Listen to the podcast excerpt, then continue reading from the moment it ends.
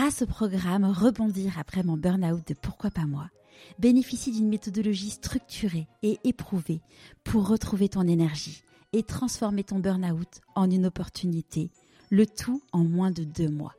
Pour en savoir plus, rendez-vous dans les notes de l'épisode. De toute façon, j'ai fait médecine pas pour être médecin, pour avoir la légitimité et les J'ai trouvé le moyen de divorcer au milieu. Un petit peu compliqué parce que je n'avais pas de beaucoup de ressources. En tant qu'étudiant en médecine, on gagne rien. Bon, avec trois enfants, j'arrivais même pas à payer mon loyer. On s'écoute pas et là, je trouve qu'on, si on n'est pas soi-même, de toute façon, on peut pas vraiment réussir. Il faut aller dans ce pourquoi on est fait et il faut y aller. Je suis Charlotte Desrosiers-Natral et je suis heureuse de vous accueillir sur Pourquoi pas moi. A tous rêvé un jour de changer de vie. Certains ont osé écouter leur petite voix et ils ne le regrettent pas. Écoutez ces témoignages sans coupe qui permettent de décrypter ce qui se passe concrètement entre le moment où on se dit dans sa tête pourquoi pas moi au moment où on rend tout cela possible. Pourquoi pas moi Le podcast qui t'invite à écouter ta petite voix. Depuis maintenant dix ans, j'admire le travail de Bernadette et je sais que je ne suis pas la seule. Je connaissais notamment un de ses livres qui était mon meilleur compagnon avant d'accoucher de mon premier enfant. Mais j'étais très loin d'imaginer quelle femme extraordinaire elle est. J'ouvre une petite parenthèse. Si le podcast vous plaît, abonnez-vous sur votre plateforme d'écoute préférée et laissez 5 étoiles et un commentaire sur Apple Podcast. Ça m'aidera énormément. Et super nouvelle de la semaine. Demain va sortir mon premier livre. Et si je changeais de métier, redonner du sens à son travail?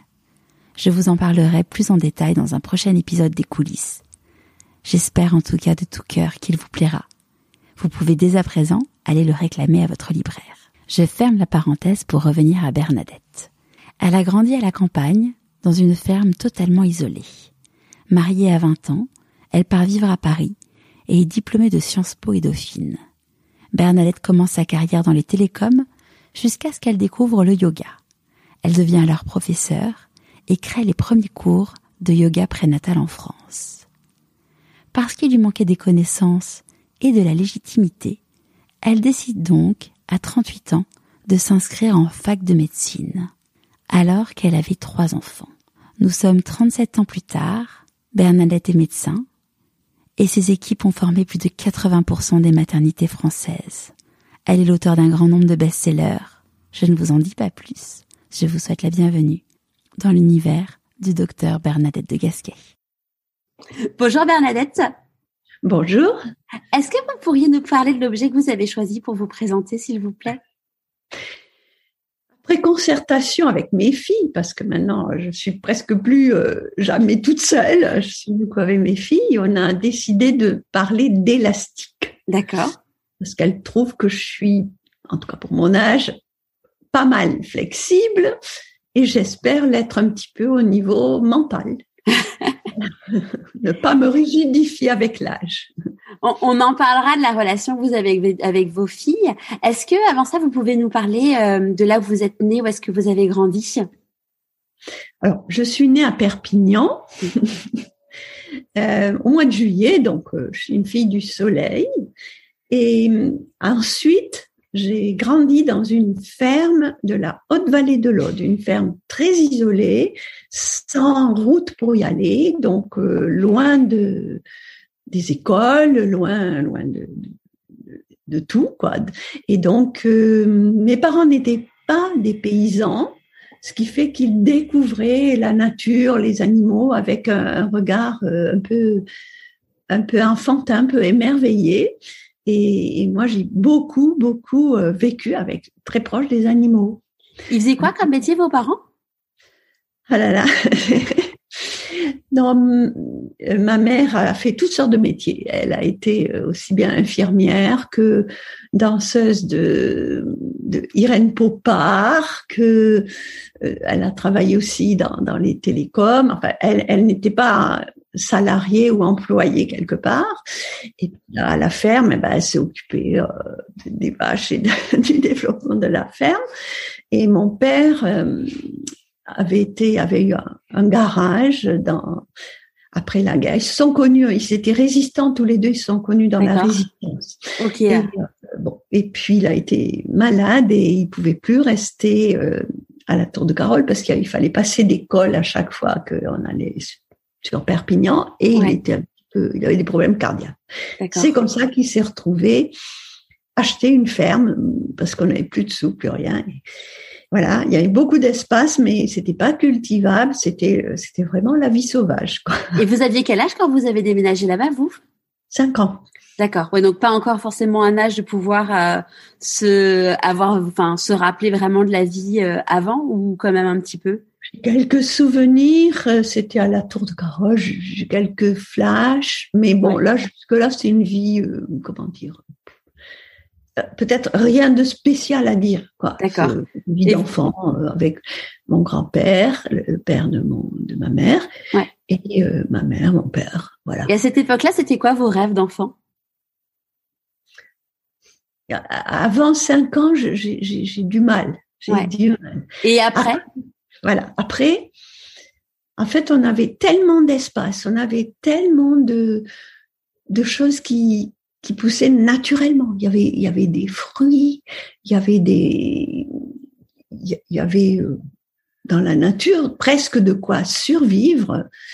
Euh, et, je me disais, mais tous ces gens qui meurent de faim, pourquoi ils viennent pas ici? Je, je, rêvais de faire une espèce de, de paradis terrestre pour les gens démunis parce que je me suis dit, ben, il n'y a qu'à se baisser pour ramasser les plantes, pour les escargots, les, je sais pas, y y a, on avait des animaux, on faisait tout, le beurre, on faisait le fromage, on élevait les poules, enfin, on était vraiment presque en autonomie. Je me disais, mais, mais, mais tout cet espace, il pourrait, voilà, je ne comprenais pas que, qu'il y ait des gens qui meurent de faim. Voilà. D'accord.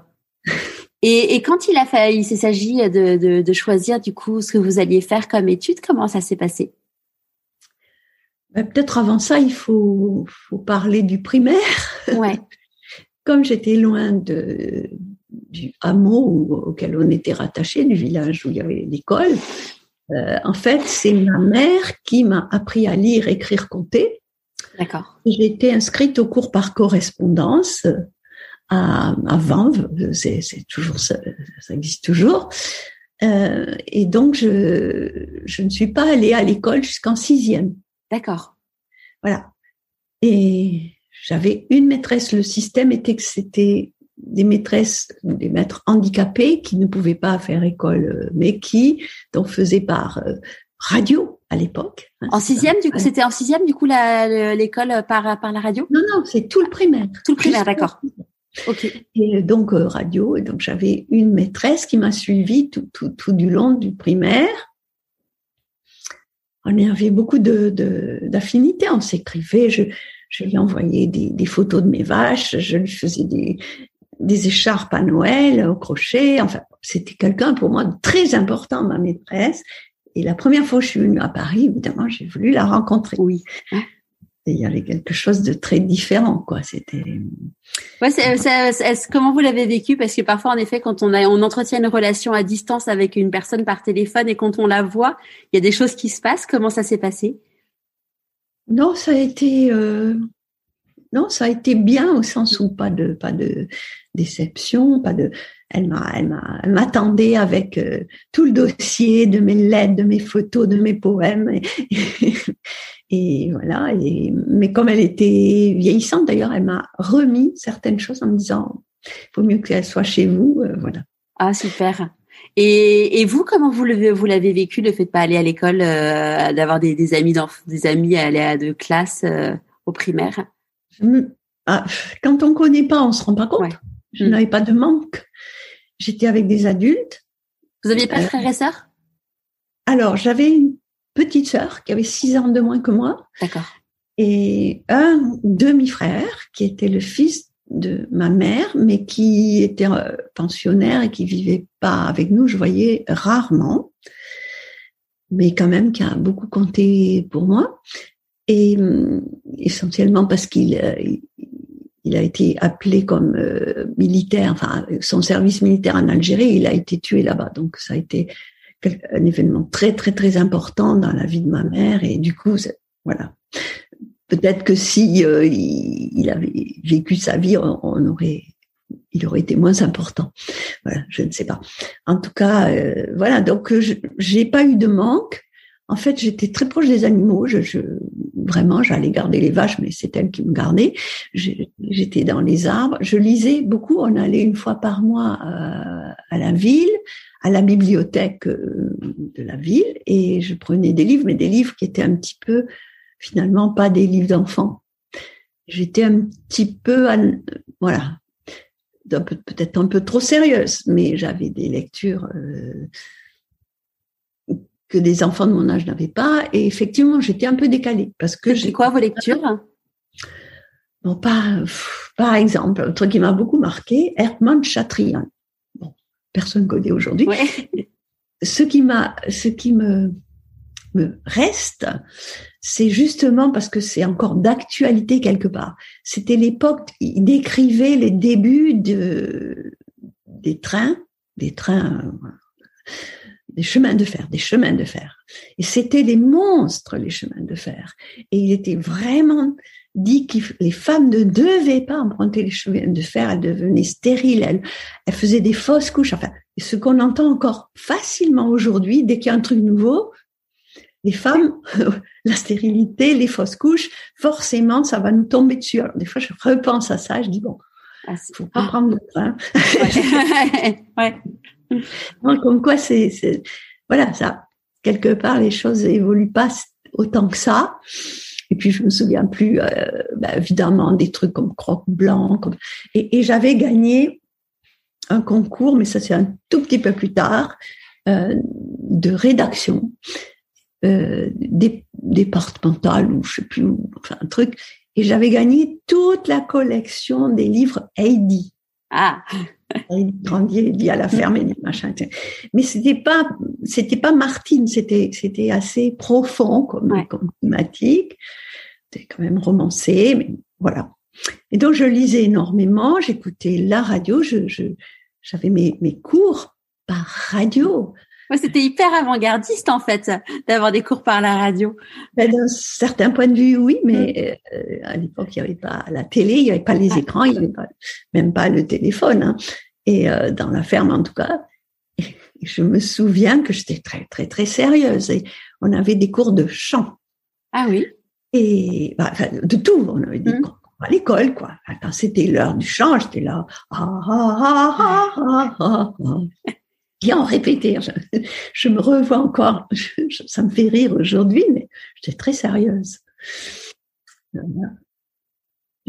Pendant, pendant cette enfance-là, franchement, j'étais très heureuse, très très libre. Je me levais quand je me levais. Euh, on n'avait aucune contrainte. Oui, et puis il n'y avait pas de risque. Euh, il n'y avait pas de risque. Vous étiez, euh, ouais. Ouais, c'est ça. Et euh, et du coup, je vraiment c'est bien sûr j'avais j'avais aucun confort moderne, mais un enfant n'en a rien à faire, mmh. mais vraiment rien à faire. On n'avait pas l'eau chaude, ni l'eau au robinet, il fallait aller chercher l'eau au puits. Bah, on faisait chauffer un peu d'eau pour se laver. On se douchait pas, hein. On faisait pas des grandes, voilà, des grandes. C'était une toilette de chat, ouais. Mais bon, pour les enfants.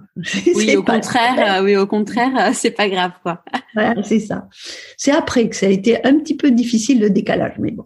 Quand vous êtes arrivé en sixième? Eh oui, parce que là, je suis passée de la liberté totale à pensionnaire. pensionnaire avec juste euh, revenir pour les, les vacances, les, les vacances. Mais euh, voilà, enfin, on peut... Parce que l'acclimatation, j'imagine, euh, d'être seul, enfin entre guillemets, enfin dans, dans, dans un énorme espace, plus le fait d'être, de vivre à votre rythme. Oui, puis là, j'étais quand même très décalée vis-à-vis des autres enfants, de ce qu'ils avaient vécu, de leurs vêtements, de, de tout. Enfin, j'étais d'un autre monde. Alors, je ne sais pas si c'est une chance. Je, je, pense que oui. C'était juste après le décès de mon frère, qui a énormément évidemment affecté ma mère, ce qui fait mm. que j'ai pris sur moi je, je, mes petits bobos, mes, mes petits trucs de, de, de, de gamine dont on rigolait.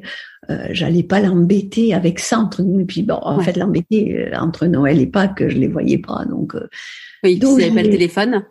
non, il n'y avait pas de téléphone. Bon, les lettres, tout, j'allais pas me, me, lamenter. Elle avait mm. autre chose à faire.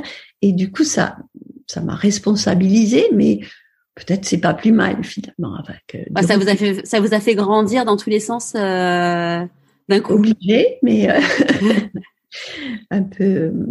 Et puis, alors, la première année, malgré tout, j'étais pensionnaire à Toulouse chez des religieuses.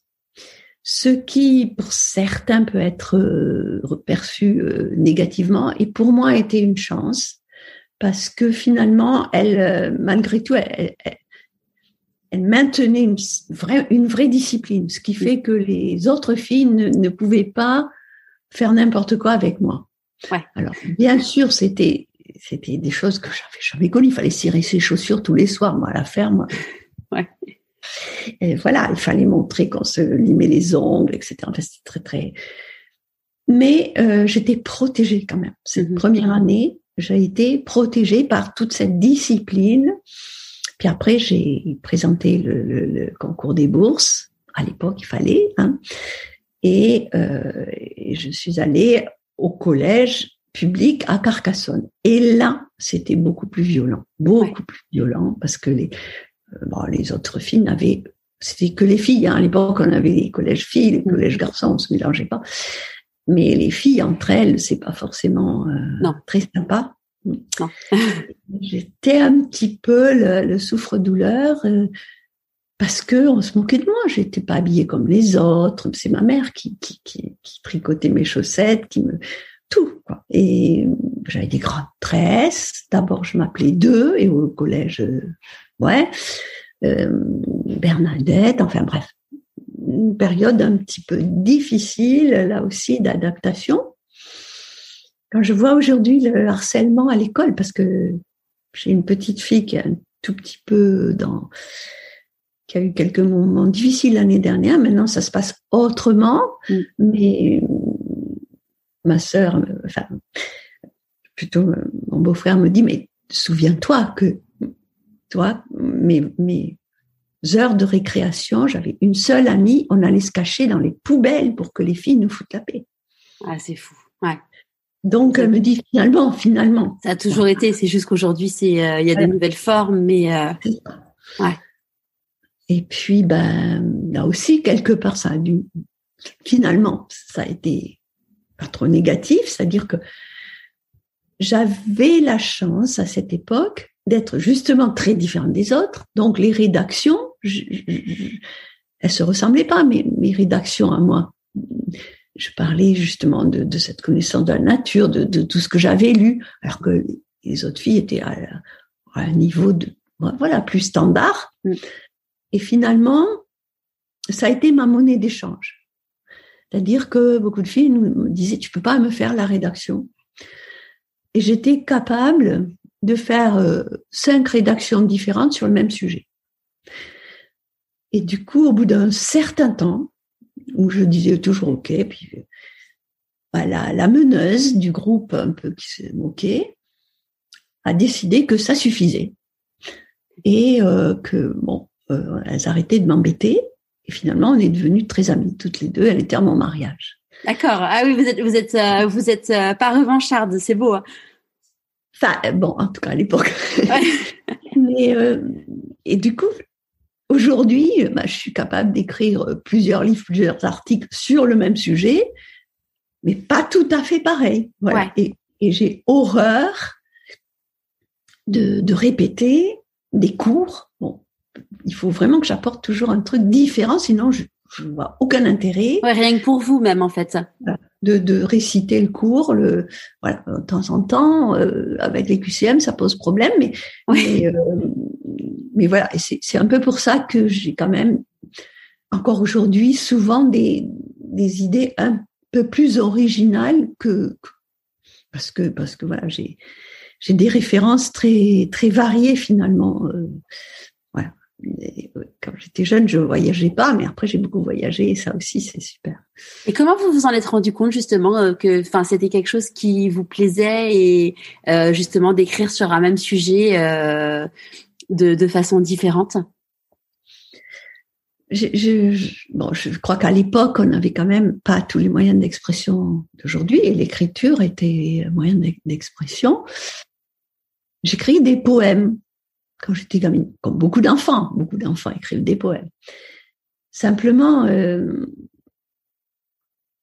la première fois où j'ai rencontré l'école, l'école communale, c'était en fin d'année, l'école de, ma, de la mairie où j'étais inscrite. Comme, enfin, euh, j'allais pas à l'école, mais j'étais, je faisais partie de, la commune.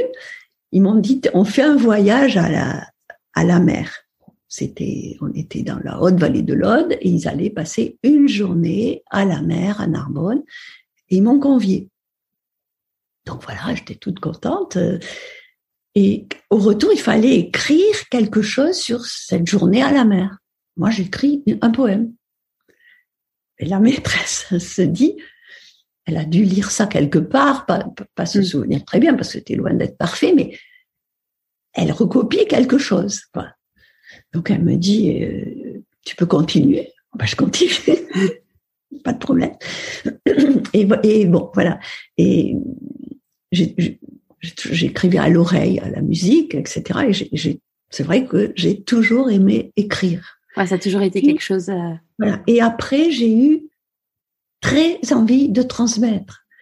Parce que, malgré tout, j'ai un peu galéré toute seule au début. Enfin, quand j'ai fait du latin, parce que tout le monde faisait du latin, mais ma mère, qui était une originale, hein, ma mère, euh, bon, pour elle, il fallait français, maths, voilà, le reste, histoire géo, très secondaire, euh, et la grammaire, très secondaire. Donc j'étais, j'avais fait très peu de grammaire française.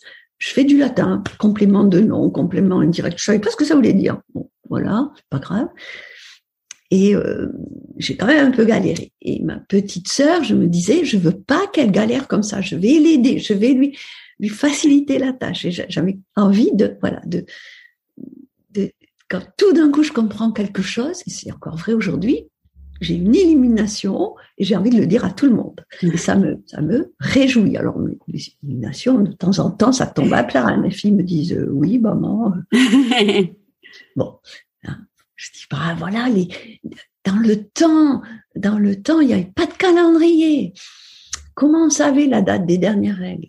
Eh bien, on regardait la lune. Et c'est comme ça que, finalement, la lune, elle était toujours là. Et, et, les gens se sont repérés à la lune parce qu'il n'y avait pas de calendrier. Moi, je découvre ça, je suis très contente. Ça n'a pas l'air de les intelliger plus que ça. Ah, c'est génial. C'est vrai, qu'on se pose. Enfin, moi, je me suis jamais posé la question, et c'est vrai que ouais, c'est chaque fois qu'elle est comme ça, je saigne. Et puis, tiens, ça fait trois fois qu'elle est comme ça, j'ai pas saigné. Enfin, voilà. Ouais. voilà. Et, et, du coup, donc, euh, donc vous allez euh, donc au, collège et euh, au moment du lycée, comment ça se passe donc du coup le choix de ce que vous voulez faire? Difficile. Donc j'étais assez bonne en maths et assez bonne en français. Mm. En revanche, je détestais la chimie parce qu'il fallait apprendre par cœur des formules et ça, je c'est pas mon truc. La physique, c'était moyen, un peu moins bonne qu'en maths. Et puis français, j'étais bonne, mais en langue, j'étais pas bonne parce qu'il faut quand même de la grammaire. Bon, et euh, ça a toujours été. Donc j'ai continué, j'ai fait euh, une section C qui était qui était à l'époque scientifique et un peu littéraire quand même. Et puis là, il y avait euh, et la philo. J'ai adoré la philo. J'avais un prof génial et, vraiment la philo, j'ai adoré. Mais faire de la philo, si on n'est pas complètement littéraire, latin, grec, bon, je fais pas de grec et tout. Et mon prof de philo venait voir mes parents en disant il faut qu'elle aille là-dedans. Et mon prof de maths venait voir mes parents en disant non, non, il faut qu'elle fasse des maths. Et moi, en fait, j'avais pas vraiment de d'idée. J'ai fait une première année de fac euh, de sciences parce que c'était plus quelque part. Euh, me disait que ça ouvrait plus de portes. déjà à l'époque. Ouais. Et puis mon père avait comme modèle sommet de l'intelligence polytechnique. Bon. À l'époque, les femmes ne pouvaient absolument pas, j'aurais jamais été capable de toute façon, mais je veux dire, donc il, quelque part, il, il se rabattait un peu sur si ma fille fait fac de sciences. Et puis, euh, ça s'est pas très bien passé parce que j'ai attrapé une hépatite A, c'est-à-dire pas méchante, pas, pas mais euh, qui m'a mis à plat pendant très longtemps. Au début de l'année, quand je suis revenue, j'ai décroché total. Puis je me suis dit non, c'est pas, c'est pas ça. Donc j'ai entre guillemets perdu une année de fac comme beaucoup de gens.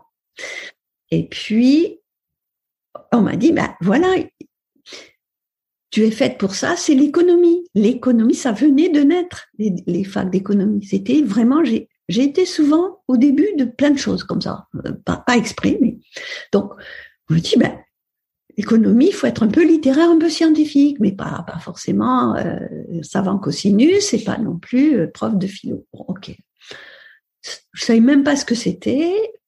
J'ai commencé. Bon, on peut trouver de l'intérêt à tout, hein, mais euh, j'étais pas passionnée par, l'économie. J'étais à Toulouse et donc j'ai fait la première année et en même temps j'ai fait la première année de Sciences Po Toulouse. Et puis voilà, je me suis mariée. Mon mari étant fonctionnaire à, à 20 ans, je me suis mariée à la fin de la première année de fac, a été nommé à Paris, donc j'ai suivi, je me suis retrouvée à Paris et j'ai continué les études d'économie à Assas. Bon, j'étais pas passionnée, mais bon voilà, si on apprend, on y arrive quoi. Hein. Et euh, arrivé au bout des quatre ans, c'était maîtrise à l'époque, en quatre ans, on me dit voilà, tu peux travailler dans la banque et l'assurance. C'était vraiment ce que j'avais pas envie de faire. Quoi. Euh, donc, je fais quoi? Eh ben, Je continue les études pour voir. Donc, j'ai repris Sciences Po, Paris, et en même temps, venait juste de s'ouvrir, encore une fois, Dauphine. C'était les tout débuts de Dauphine, c'est-à-dire une conception très différente finalement de l'université qui était en lien avec les vrais besoins de l'entreprise. Parce que Sciences Éco, Assas, j'ai appris tous les grands économistes de, depuis l'Antiquité, hein, depuis, depuis vraiment les Grecs, qui nous servent absolument pas dans la vraie vie aujourd'hui. Et à Dauphine, c'était intéressant parce que c'était que des gens de l'entreprise mhm. qui nous enseignaient la, la, la réalité de l'entreprise. Ouais. Donc c'était quand même plus intéressant. J'étais un peu voilà au début de, de, de ça, de Dauphine. Vous avez fait Dauphine plus Sciences Po euh, la même année? C'était pas les deux ans de Sciences Po et deux ans de Dauphine. Et ça, en termes de rythme, euh, ça a été? Euh, Oui. à l'époque, Là aussi, j'étais étudiante, mais je dis pas étudiante. J'étais mariée avec un haut fonctionnaire, donc euh, un peu très toujours très décalé. Euh, quand j'étais à Toulouse en particulier, première année, euh, je recevais à dîner le doyen de la fac. Et j'avais 20 ans. Et j'étais élève à la fac parce que mon mari était chargé de mission à la préfecture. Enfin, il était plus âgé que vous, du coup, votre mari? Il avait 10 ans de plus et c'est euh, X mine, bon, et euh, donc très scientifique. Ouais. Donc voilà. j'étais à Paris et j'étais en 68 à Paris, mais euh, j'étais mariée, bien rangée déjà, et donc euh, j'ai vécu les choses un peu. Mon mari m'interdisait d'aller d'aller dans les manifs, quoi, parce, que, parce que lui voyait ça avec notre recul, etc. Quoi. Voilà. J'ai connu 68 quand même, mais euh, un peu soft. Voilà. Et puis donc après, quand j'ai décidé de faire médecine, on en reparlera certainement. Plaisir. Je suis allée à Bobigny, qui est aussi quelque chose de très différent. Oui. En fait, voilà, j'ai toujours été un petit peu dans, dans des circuits un peu différents. Ouais. Avant qu'on parle de médecine, euh, donc vous avez, du coup vous avez quand même commencé votre carrière, mais dans les dans, au final dans les télécoms? Alors les tout débuts, c'est quand même pour moi très important. J'ai été élève de Jacques Delors à Dauphine, qui a été celui qui a inventé, enfin qui a fait faire la loi sur la formation professionnelle continue.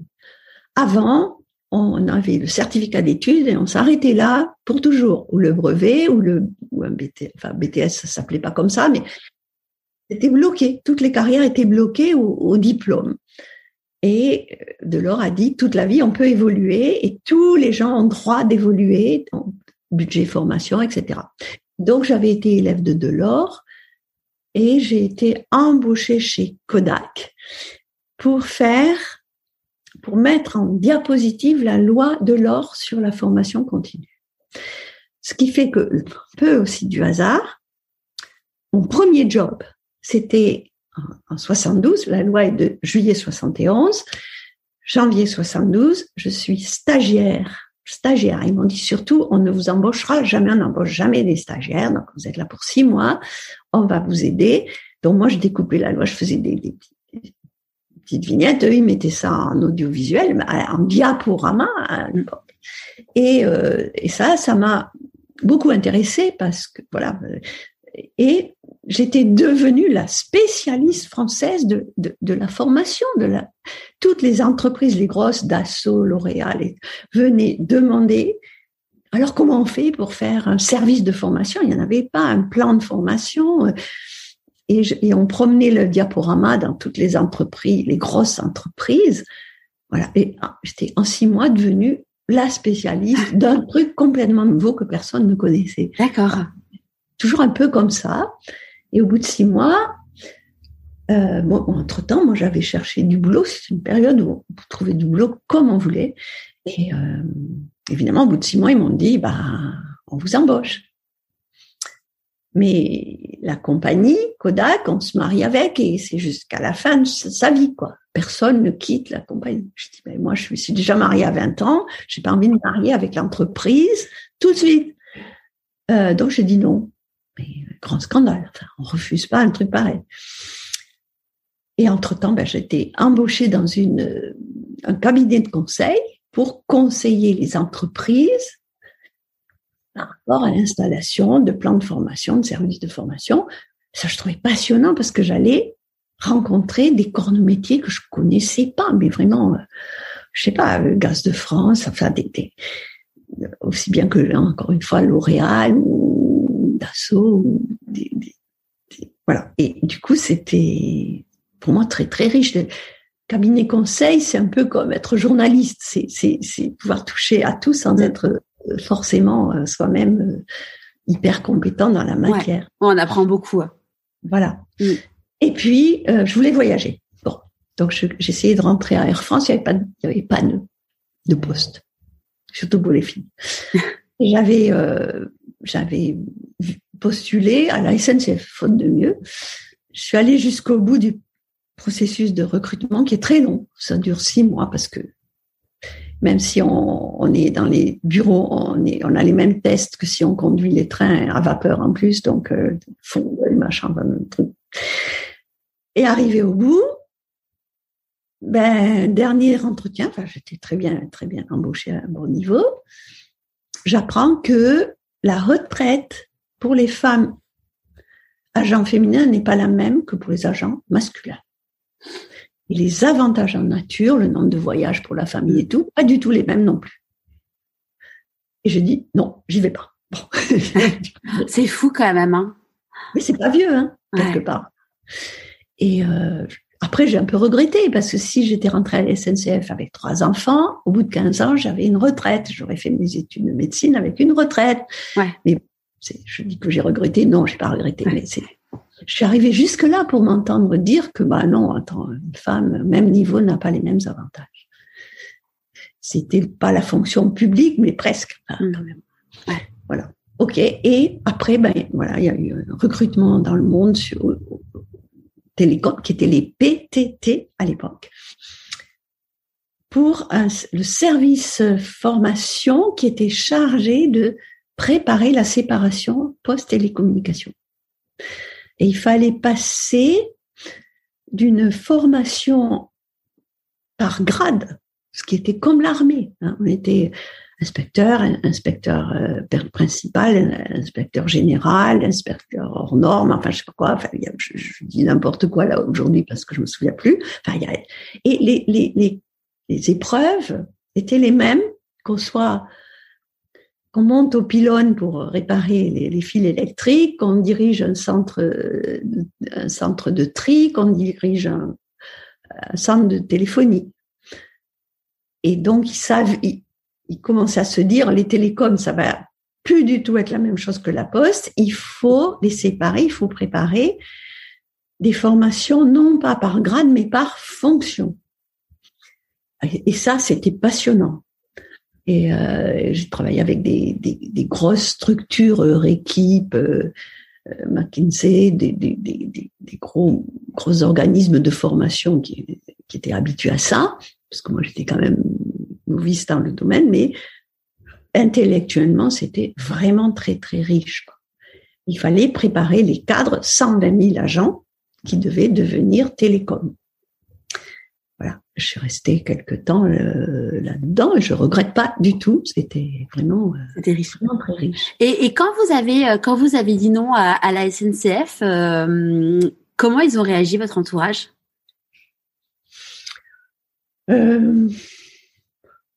Non, ça n'a pas été ça n'a pas été violent parce qu'encore une fois, c'est une période où on trouvait du boulot partout. Mon mari était fonctionnaire haut fonctionnaire, donc je dis pas, j'étais tranquille. Quelque part, c'est pas comme si j'avais dit, euh, je vais devenir chanteur. Enfin bon, c'est des, mon mari aurait voulu que je fasse l'ENA après Sciences Po, parce que euh, là, là, j'ai, j'ai jamais rien compris à la politique. Donc euh, voilà, j'ai, j'ai fait, j'ai fait Sciences Po, mais j'ai rien compris à la politique. j'ai fait de la poésie sans apprendre les rimes et voilà. Donc, euh, non, ça n'a pas, ça, pas été très violent. En revanche, quand j'ai, après, j'avais pris une dispo au télécom. Et là, quand il s'agit de revenir au télécom ou pas, au bout de trois ans, je crois que ça fait partie des choses dont on va peut-être parler, mais euh, mon mari m'a dit, bah, évidemment, tu reviens au télécom. Évidemment, je reviens au télécom. Eh bien, évidemment, j'y reviens pas. Voilà. C'est ce qui m'a finalement, parce que ça m'intéressait quand même. Enfin, mais qu'on me dise évidemment, c'était insupportable. Donc, je suis pas revenue. J'ai démissionné. Parce que votre mari vous avait dit, c'est évident qu'il faut qu'il y y retournes. Oui. il a rien compris à, ce que je suis. Qui me disent, c'est évident. Il m'aurait dit, écoute, euh, faut qu'on en, enfin, voilà, ça se discute effectivement parce que j'étais pas du tout sur euh, partir dans le là j'étais partie dans le yoga. Bon, faire du yoga. Euh, c'était pas encore médecine, hein, c'était yoga. J'aurais très bien compris qu'ils me disent, écoute, euh, voilà, enfin, on discute, mais c'était évidemment. Ah bon? Bah En fait, non. Et, et, le yoga, comment vous avez découvert? Parce que euh, bon, aujourd'hui tout le monde connaît le yoga, mais euh, mais à cette époque-là, c'était quand même beaucoup moins euh, répandu. Oh oui, c'était très exotique et réservé un peu à soit des originaux, soit des mamies, un peu, on va dire. Hein. Pas du tout à la mode chez les jeunes. il y avait très très très peu de gens qui faisaient du yoga. Comment je suis arrivée? En fait, je détestais la gym. Bon, quand j'étais j'avais une dizaine d'années, j'étais un peu ronde, on va dire. Euh, du coup, bah, toujours les moqueries, machin, j'étais, un peu, j'étais pas rapide, le ballon il passait toujours, euh, voilà, je, me prenais un peu les pieds dans le tapis, enfin, j'étais pas très physique. Et faire le tour de la cour de récré, de récré là, en sautant sur un pied, je trouve ça mais stupide. Et euh, j'étais débrouillée pour être dispensée de gym. Euh, et donc, euh, je, détestais la gym. Et arrivé à Paris à la fac, j'étais obligée. Et il y avait au CRUS, euh, le centre sportif de, universitaire, une prof très tonique, très dynamique, mais qui intégrait un peu de yoga à la fin. Et là, je me suis dit, ah, là, ça m'intéresse parce que on fait pas un truc comme ça pour s'agiter. Ça a un sens. Euh, on ressent, on demande de rentrer dans les sensations. Voilà. Et donc, comme j'étais un peu paumée à Paris, au sens voilà, j'avais donc euh, un mari plus âgé, des, des, des, pas d'amis de mon âge. je regrettais ma province hein, parce que quand on débarque comme ça, euh, ouais, j'avais fini par trouver un cours de yoga et je quand je, justement parce qu'une de mes amies informaticienne y allait quand, quand j'ai fait ce travail sur la formation continue, on a fait un, tout un tout un package informatique avec elle. Elle, elle faisait du yoga et euh, je suis allée avec elle dans un cours une fois par semaine et, et, j'ai accroché. J'ai accroché, j'ai continué. Et puis un beau jour, euh, j'ai eu envie d'aller euh, aux rencontres, les assises du yoga, et puis voilà, je suis rentrée là-dedans. Mon mari voyait ça d'un très mauvais œil. Pourquoi? Ben parce que il comprenait rien à tout ça. C'était une époque un peu un peu spéciale. Mon mari était très catholique. Et quelque part, c'est quoi ce truc? C'est limite secte, c'est enfin bref, euh, il trouvait que ça pouvait avoir des mauvaises influences sur moi, comme la poésie d'ailleurs. Et c'est pourquoi j'ai arrêté de faire de la poésie.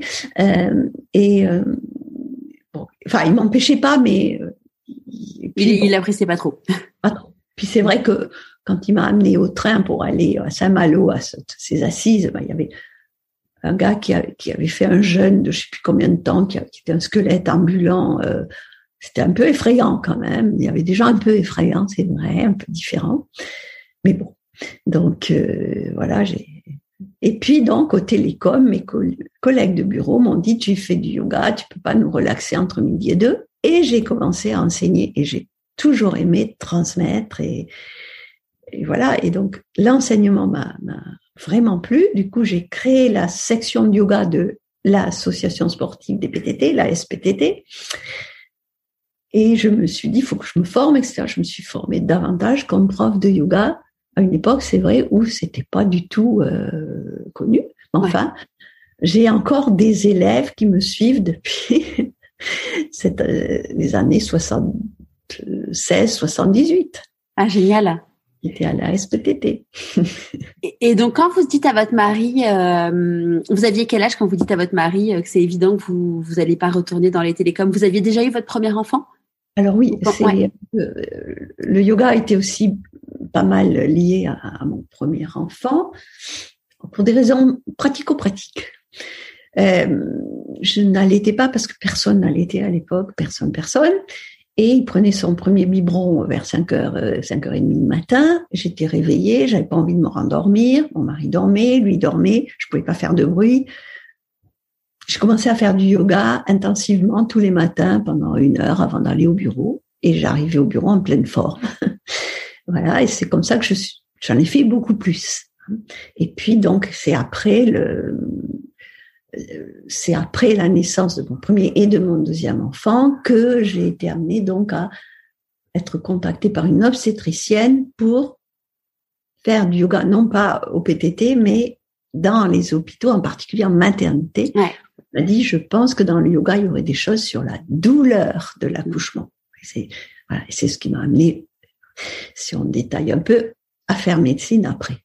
Ouais. c'est en fait vous avez, vous avez euh, initié, enfin euh, créé entre guillemets le, ouais, le, yoga prénatal. Mais parce que le yoga des origines, le yoga euh, transmis, c'était pour les hommes de toute façon. Il ne mm. s'agissait pas du tout de femmes et pas du tout d'accouchement et tout ça. Donc il y avait rien d'écrit là-dessus. Et quand cette obstétricienne me dit, je crois que dans le yoga, il y aurait des choses pour la douleur d'accouchement, c'était en 78. On pensait même pas que la péridurale pourrait exister un jour. Hein. Et il n'y avait rien d'autre. On ne croyait pratiquement plus à l'accouchement sans douleur. Des débuts, euh, des, années 50.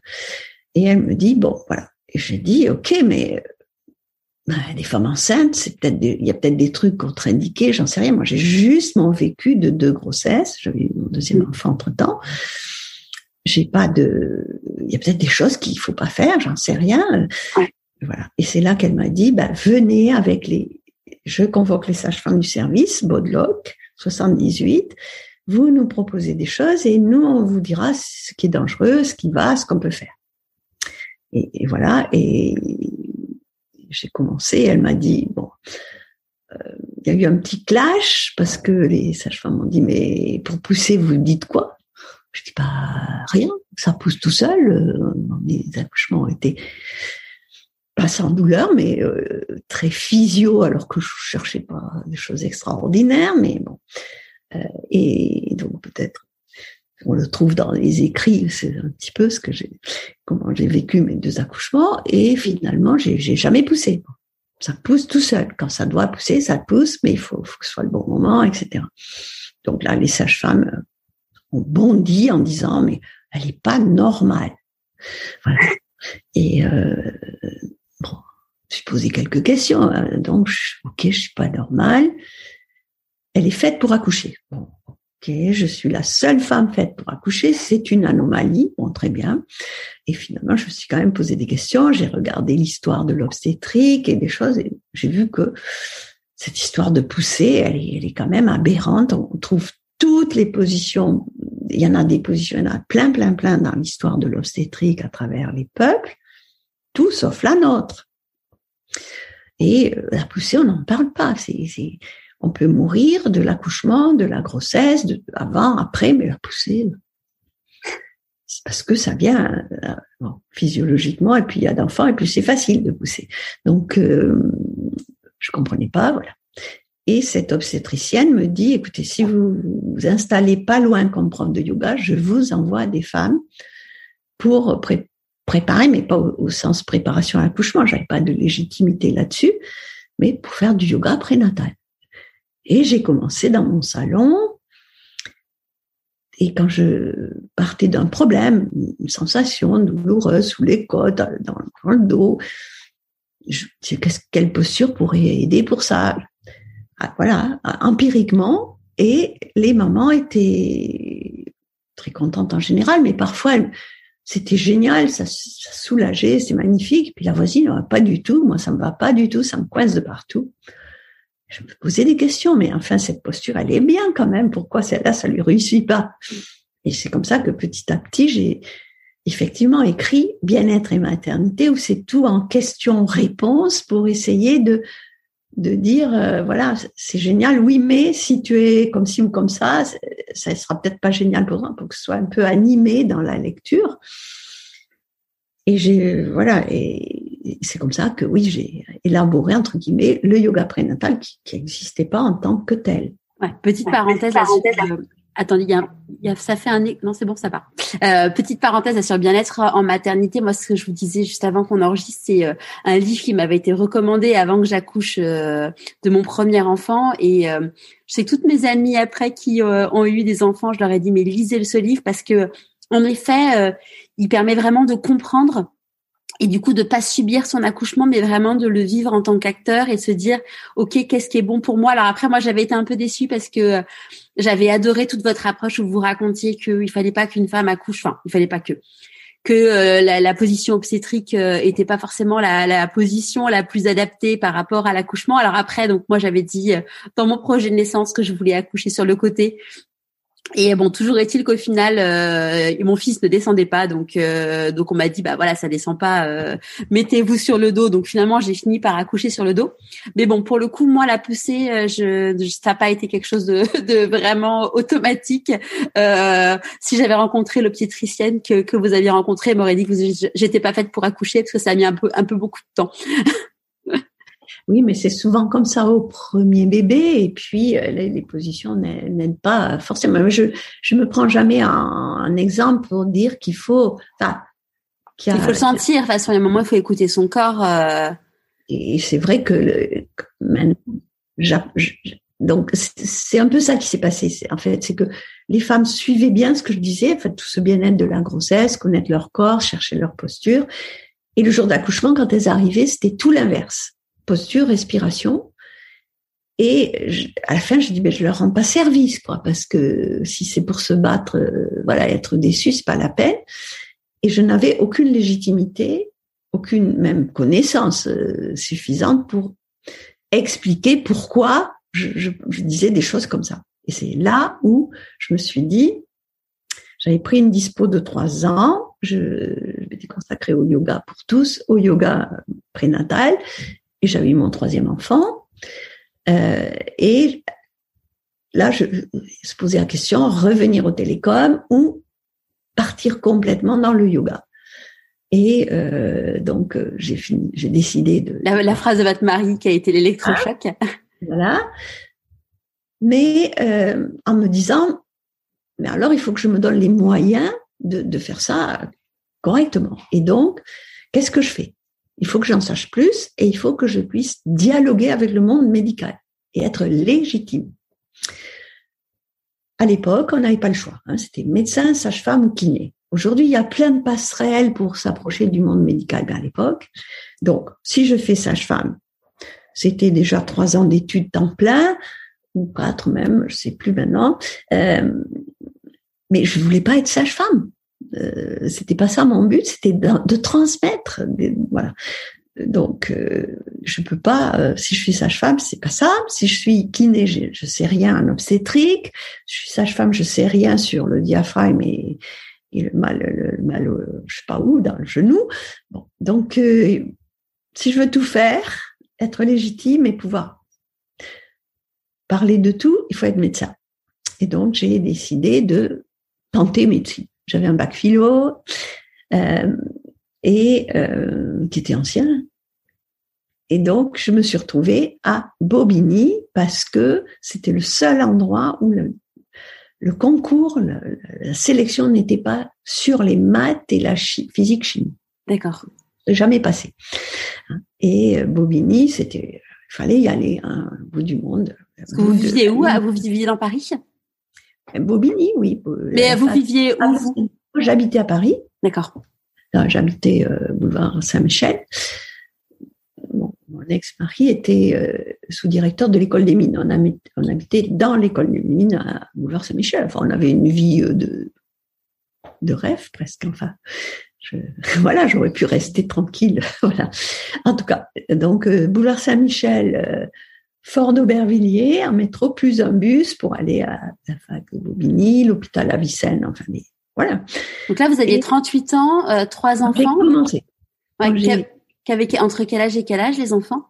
Alors les enfants, ben, ils avaient euh, la dernière, euh, elle, avait 4 ans, 7 ans, 10 ans. Et quand vous avez dit à votre mari, à votre entourage que vous repreniez vos études, et notamment de médecine, comment ils ont réagi? Bon, ça, ça, quelque part, ça dérangeait pas trop, intellectuellement. Euh, bon, j'avais, j'avais personne de médecin, enfin aucune euh, référence familiale ou autre. Et moi, plus jeune, pour moi, le médecin, c'était vraiment quelqu'un qui a une, un savoir très universel par rapport à un scientifique. Euh, enfin, j'avais une grande admiration pour le médecin de famille qui peut voilà, c'est à l'ancienne, et je, pensais que c'était inaccessible pour moi. Avant, quand je, quand j'ai, après le bac, j'aurais jamais, je, me sentais totalement incapable de, faire médecine. Et là, j'ai dit, bah, je tente. Si je suis trop loin, je laisse tomber. Si, si c'est presque, je verrai. Et j'ai réussi le concours juste, juste, mais du premier coup. Bravo. Ouais, sans doute euh, un peu de chance, hein, quand même. Et, euh, et puis après, bon, le problème, c'est qu'une fois qu'on est là, on est parti pour huit ans. Parce qu'en médecine, on s'arrête pas au milieu, il y a rien, il n'y a pas de diplôme intermédiaire. Et qu'il y a des gardes et que c'est pas euh, des vacances à Noël, à Pâques, etc. Enfin, c'est très contraignant. Mm. Pas réalisé au départ, que c'était aussi contraignant et aussi long. Vous l'auriez pas fait si euh, vous en, vous en aviez pris conscience? Je sais pas, je sais pas dire, mais voilà, c'était cette dynamique-là. J'étais dedans, j'ai commencé, et puis euh, voilà, et j'ai pratiquement toujours passé, euh, passé, voilà, parce qu'il y a des examens tout le temps en médecine, et puis ça tombait toujours sur les vacances de Noël, de Pâques, sur la communion solennelle, sur la fête de la musique de l'école c'était un peu compliqué. Je Comment vous avez géré du coup Et je donnais des cours de yoga parce que je, voulais continuer. Ben, j'ai géré beaucoup euh, en m'enregistrant des cassettes, en travaillant par audio, euh, en faisant ma vaisselle, mes courses, en amenant les enfants à l'école, dans la voiture, en les amenant faire du roller au Trocadéro. Moi, j'avais mes écoutes. Enfin bref, je, je, travaillais la nuit, 15 jours avant les examens, donc je suis très nulle en médecine, j'ai tout oublié. Ben, vraiment, j'ai fait juste pour passer l'examen et puis euh, j'ai pas pratiqué beaucoup, j'ai pratiqué dans les stages, mais pas du tout comme généraliste. De toute façon, j'ai fait médecine pas pour être médecin, donc euh, voilà, pour avoir la légitimité. Et la légitimité et la connaissance ou que la légitimité Au départ, je pensais les connaissances. En fait, oui, j'ai bien sûr, bien sûr, j'ai appris des choses. Au début, je travaillais avec un dictionnaire parce que c'était des mots complètement inconnus pour moi. On me parlait. Maintenant, les, études, par exemple, on fait de la biologie euh, dans, au lycée, mais moi, euh, une mitochondrie, euh, je ne savais pas ce que c'était. Je prenais un dictionnaire. Quoi. J'avais jamais entendu parler de, de, biologie et tout ça. Mais euh, Bon, il y a eu des stages qui m'ont plus intéressé que d'autres. Hein. On choisit pas, je choisis pas tout, hein. on peut pas. Mm. Euh, et puis bon, j'ai trouvé le moyen de divorcer au milieu. Donc, euh, d'accord. un petit peu compliqué. Ouais. Parce que je n'avais pas de beaucoup de ressources. Hein. En tant qu'étudiant en médecine, on gagne rien. Quoi. Mm. Ah, c'est oui, c'est vraiment euh, oui. Ah oui. Ça me payait ma carte orange. Comme, externe, ça me payait la carte orange. que Puis comme interne après, en médecine générale, bon, avec trois enfants, j'arrivais même pas à payer mon loyer. Quoi. Hum. Vous avez fait comment du coup? Alors, euh, ben, je continuais des cours de yoga le soir, le week-end, euh, voilà. Et après le divorce, j'ai eu une pension alimentaire pour les enfants, pas pour moi, mais pour les enfants, euh, qui m'a aidé à payer le loyer, mais quand même. la, différence de, standing était énorme, énorme. Mais bon. Vous l'avez vécu comment? Moi, la différence de standing, je m'en fiche complètement. Euh, pour moi, j'ai besoin de rien. C'est pas une blague, mmh. c'est que j'apprécie pas trop. Enfin, j'ai du mal à quelque part, quand euh, je voyage beaucoup à l'étranger, tout ça, et si, on, me dit bon bah tu vas prendre un hôtel 5 étoiles, ben non, je n'ai rien à faire. Si, si j'arrive juste pour dormir, franchement, ça, mais c'est sincère, c'est pas pour bluffer. Je préfère mettre de l'argent dans, ouais, faire plus de voyages, etc. Dans le côté matériel pour moi, mais c'est pour les enfants qui avaient quand même deux standings totalement différents. Euh, ils partageaient une petite chambre chez moi. Moi, je dormais dans l'entrée. Euh, chez leur père, c'était un logement de fonction énorme, chauffeur, machin. Mais finalement, euh, je pense que ça leur a fait du bien aux enfants de. Mais moi, j'ai pas souffert entre guillemets de ça. Ouais. Vraiment, c'est c'est pas un problème. je faisais ce qui me, ce que je voulais. voilà. Et donc, j'ai fait ma thèse sur l'incontinence due à l'accouchement. Mm. Et c'est comme ça que je suis devenue, entre guillemets, spécialiste du périnée. Donc, j'ai commencé à parler du périnée. J'ai fait un livre sur le, euh, film sur le périnée en 84, en tant que prof de yoga. Donc, j'étais, encore une fois, trop tôt, trop tôt. Hein. J'ai fait un livre sur le périnée, j'ai fait un livre sur la constipation, beaucoup trop tôt, tout ça, sur l'abus sexuel. Il y a 20 ans il y a 20 ans, j'ai écrit un livre sur l'abus sexuel et les conséquences sur le périnée. C'était trop tôt. C'est pas grave. Je, je au moins, j'ai copié personne. Ça s'est passé comment d'ailleurs l'écriture du premier, euh, du tout premier livre? Alors, bien-être et maternité. Au départ, je voulais faire un livre sur le yoga. J'avais fait des photos qui sont très belles. Je parle du photographe. au sens, c'est noir et blanc c'est vraiment beau euh, parce que c'était une époque dont j'étais enceinte de ma troisième. J'étais enceinte de six mois, puis après de huit mois de, de l'or. Et on portait des combis une pièce à l'époque. Donc c'est très sobre, noir et blanc. Euh, c'est intemporel. Et donc je voulais faire des postures pour une femme enceinte. Donc c'était vous qui étiez prise en photo? Oui. Et j'attendais ma, ma, troisième fille. Mm. Et ces photos, bon, en fait, je les ai jamais utilisées parce que c'est après, bon, j'ai commencé, euh, j'avais, j'ai commencé médecine et, et je suis partie sur le yoga pour les bobos et pas le yoga. Le premier, c'était vraiment des postures de yoga, euh, quelques-unes que je ne fais plus du tout, que je ne fais pas faire à des femmes enceintes aujourd'hui. D'accord. Je faisais sans problème parce que parce que j'avais une maîtrise des choses. Mais moi, j'ai des femmes enceintes qui ont qui débarquent, qui n'ont jamais fait de yoga, je vais pas leur faire faire certaines postures. Hein. Ouais. Et donc, j'ai pas utilisé ces photos-là. Et j'ai commencé à, à, à écrire euh, bien-être et maternité, alors que j'avais commencé euh, médecine. Et c'était euh, les tout débuts de l'informatique, les tout débuts. Et en fait, à l'époque, les, les cadres comme, enfin, comme j'étais, on avait des secrétaires dans Télécom, on tapait pas à la machine, personne ne savait taper. Et il n'y avait pas d'ordinateur. À l'école des mines, il y avait des ordinateurs, des, des trucs, des, des, armoires entières. Et le soir, quand les étudiants n'étaient pas là, j'avais accès pour essayer d'écrire ce livre. Alors avec un doigt, hein, ça a été très laborieux.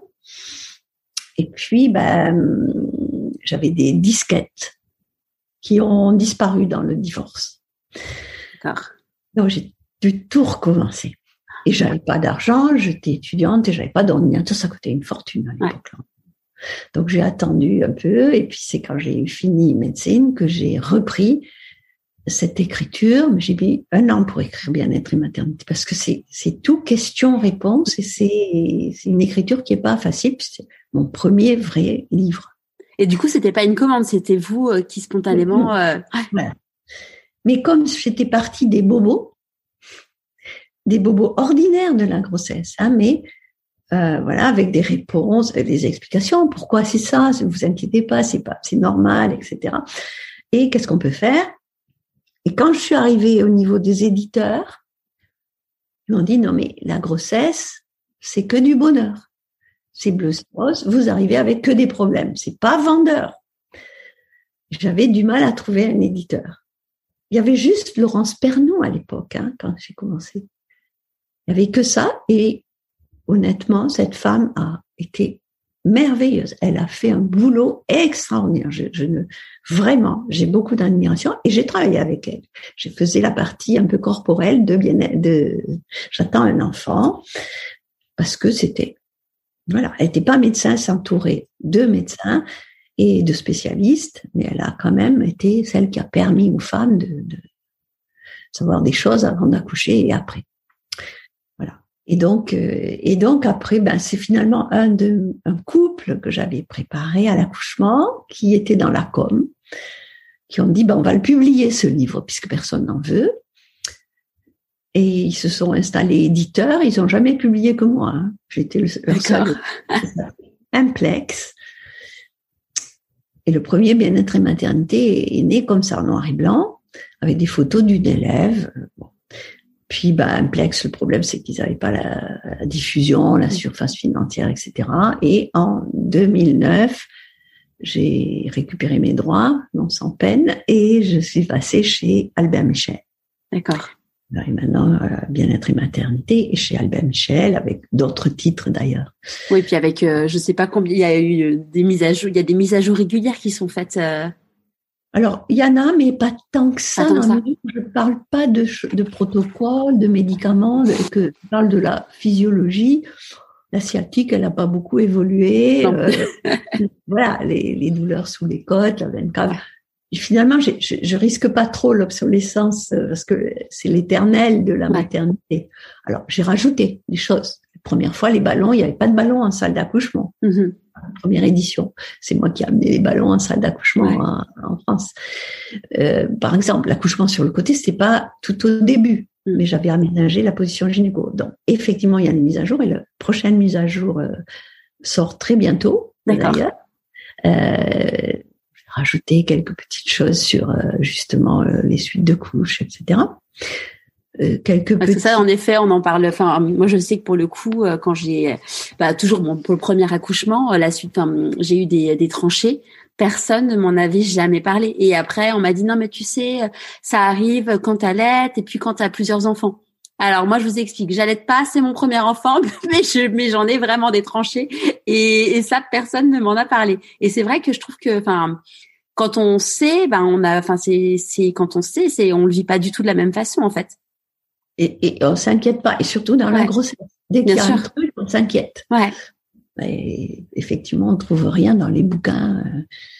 Par exemple, début de grossesse, on a mal dans le bas du ventre. Forcément, on se dit, bah, je vais faire une fausse couche. Surtout si c'est un bébé très désiré, très attendu, etc. Bah, très souvent, c'est juste les ligaments parce que l'utérus, il, se redresse, il, se bascule, etc. Et ça tire sur les ligaments. Donc, euh, voilà, comprendre. Et j'ai toujours eu envie que les gens comprennent. Mm. ouais, c'est ça change tout. Euh, enfin, moi, je me, je me rappelle quand, je sais pas si vous avez euh, déjà regardé, c'était euh, Baby Boom qui était une des reportages sur TF1 et tout. Et hum, alors bon, je regardais ça quand j'étais quand j'étais enceinte et après avoir accouché. Et, et en fait, on voyait certaines femmes qui accouchaient du coup sans péridurale ou c'était pas où c'était pas voulu que ça soit sans péridurale parce que des bébés qui arrivaient trop vite. Et euh, moi, je sais que c'est ce que j'ai vécu. Et en fait, le truc, c'est que comme j'avais fait du yoga prénatal, j'avais fait du chant prénatal, enfin du chant prénatal. Je suis arrivée, je, je, alors je dis pas que j'ai rien senti, hein, j'ai cru quand même que j'allais mourir à un moment, mais mais j'ai quand même été euh, actrice et j'ai pas subi et je pense que ça change tout en fait. C'est ça. Et puis pas paniquer. Mm. Euh, il y a des atouts, on a des atouts. Ouais. ouais, on a. Voilà, des outils pour gérer ça.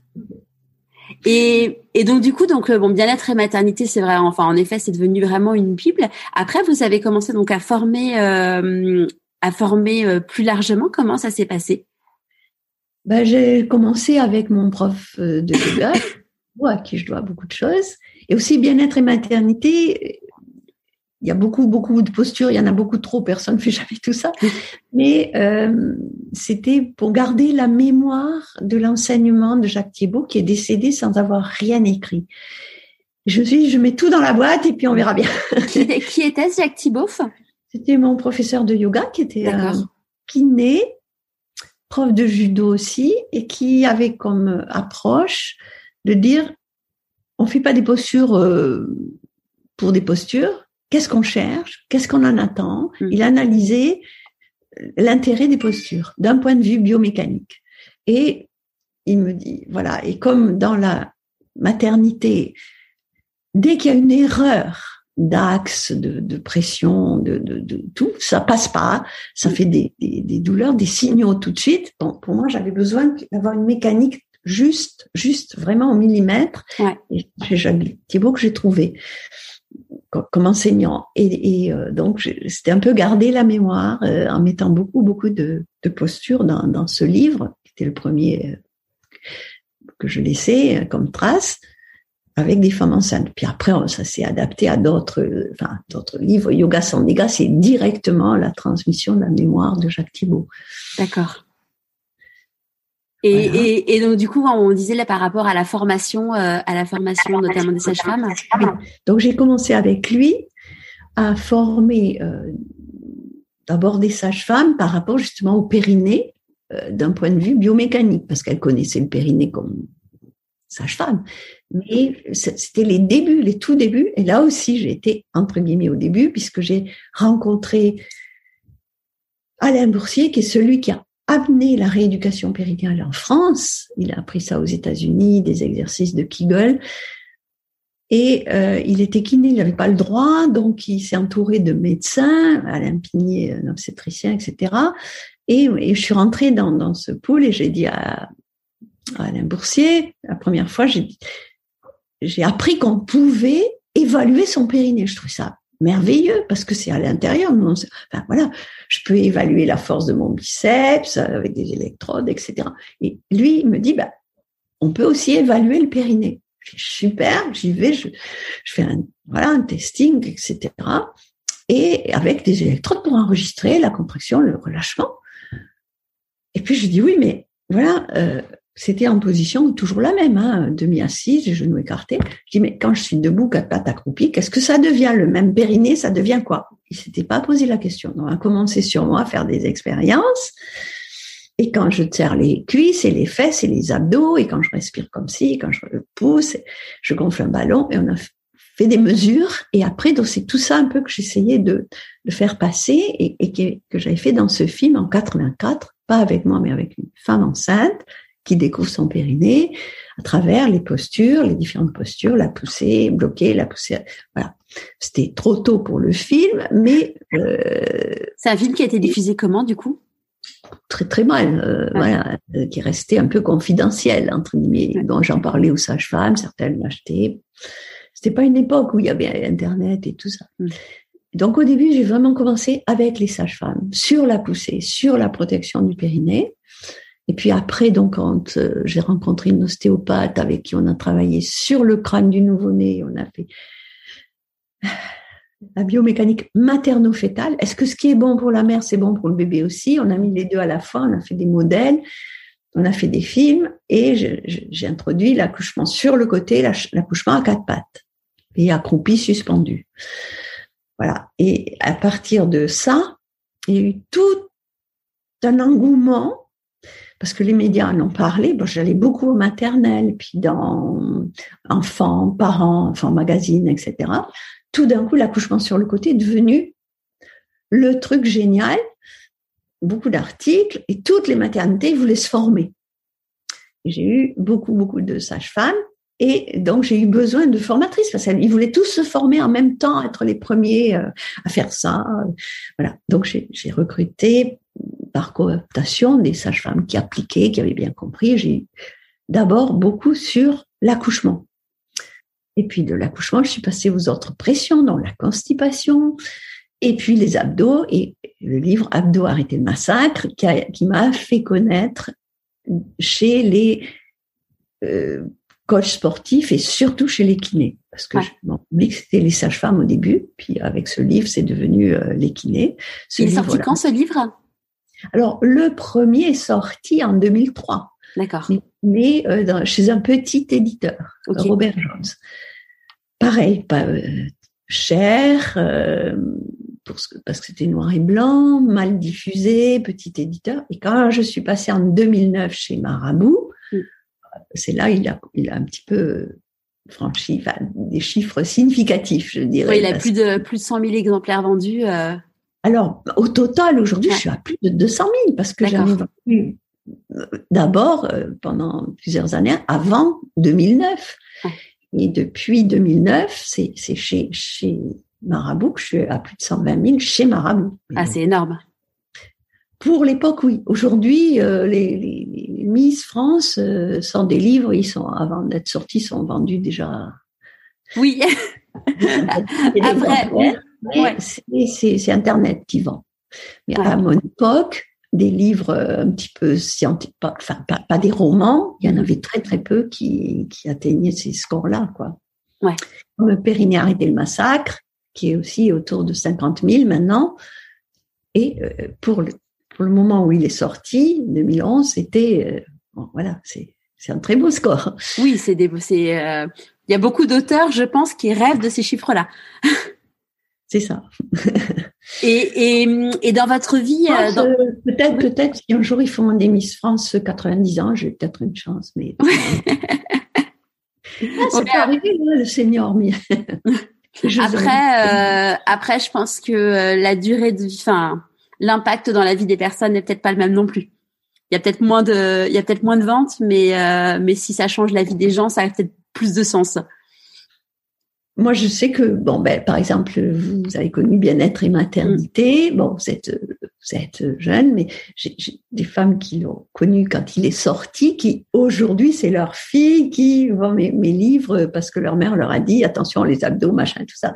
Donc, c'est vrai qu'il y a une longévité même à, à travers des générations des premières, premières lectrices. Bah, je, je, typiquement, je me disais où est-ce qu'est mon livre? Parce que bon, je suis en, je suis entre deux déménagements, donc il, euh, je, je sais pas si je l'ai donné à quelqu'un, à une de mes amies proches euh, qui a eu son premier enfant, ou si je l'ai gardé. Mais euh, quand je viderai mes cartons, j'ai hâte de voir si je l'ai gardé ou pas parce qu'en effet, je pense c'est c'est des choses, bah, comme vous disiez, c'est intemporel, ça. Ça n'a pas changé. C'est pour moi, il y avait quand toutes, enfin beaucoup d'amis qui accouchent je leur offre un livre qui s'appelle Mon premier mois avec bébé, que j'offre à peu près à au moment de l'accouchement, qui a été écrit par une femme qui, je pense, à peu près euh, votre âge et qui est une euh, une femme qui a eu quatre enfants, dont des jumeaux, et qui euh, donne plein de conseils pratiques. Et c'est que du bon sens parce qu'elle est elle est pas médecin ou quoi, mais mais c'est vraiment un livre qui, enfin, je trouve qui est bon, qui la couverture est vieillotte, mais on s'en fiche parce que le contenu est tellement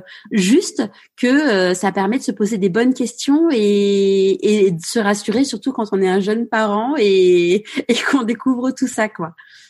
C'est vrai que les suites de couches, j'étais aussi un peu précurseur dans la mesure où personne n'en parlait. Revenez dans six semaines, voilà.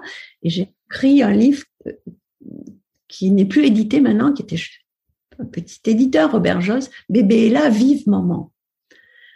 En, édition avec euh, un obstétricien qui parle de l'hormonologie des suites de couches, une pharmacienne phytothérapeute, beaucoup de, une anthropologue, enfin, on est plusieurs à avoir écrit, avec l'anthropologie qui me passionne beaucoup. Et euh, c'était un gros pavé, et enfin, j'avais fait des photos aussi. Bon, et quand ma fille a accouché, parce que voilà, ma première fille, j'ai un garçon d'abord et puis deux filles. ma première fille a accouché. Elle m'a dit, écoute, maman, moi, je viens d'accoucher, ton truc, là, c'est un gros pavé noir et blanc. Je vais pas le lire. Pas la tête à lire. Il me faut du bleu, des, dessins, des trucs faciles. Voilà. Bon. Et je trouvais qu'elle avait raison de son point de vue. Donc, j'ai fait un extrait de ça, plus light pour les parents, et qui aujourd'hui a encore changé de titre, qui s'appelle euh, Mon corps après bébé, tout se joue avant six semaines. Donc, ou presque. Donc, c'est vraiment les six premières semaines euh, où j'explique que beaucoup, beaucoup de choses vont se passer du côté de la mère, hein, du côté de la mère.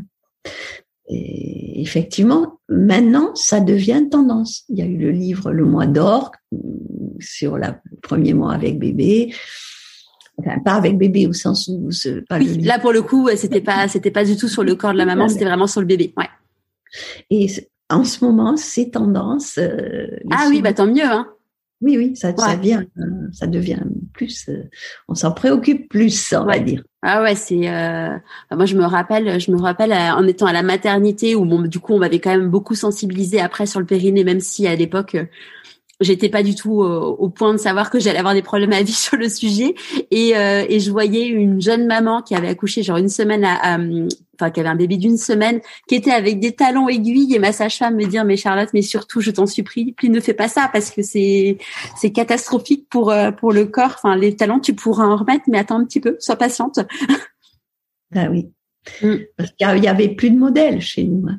Il n'y a pas de suites de couches, alors que dans les traditions, c'est très, très précis, puisque tout l'avenir gynécologique dépend des suites de couches.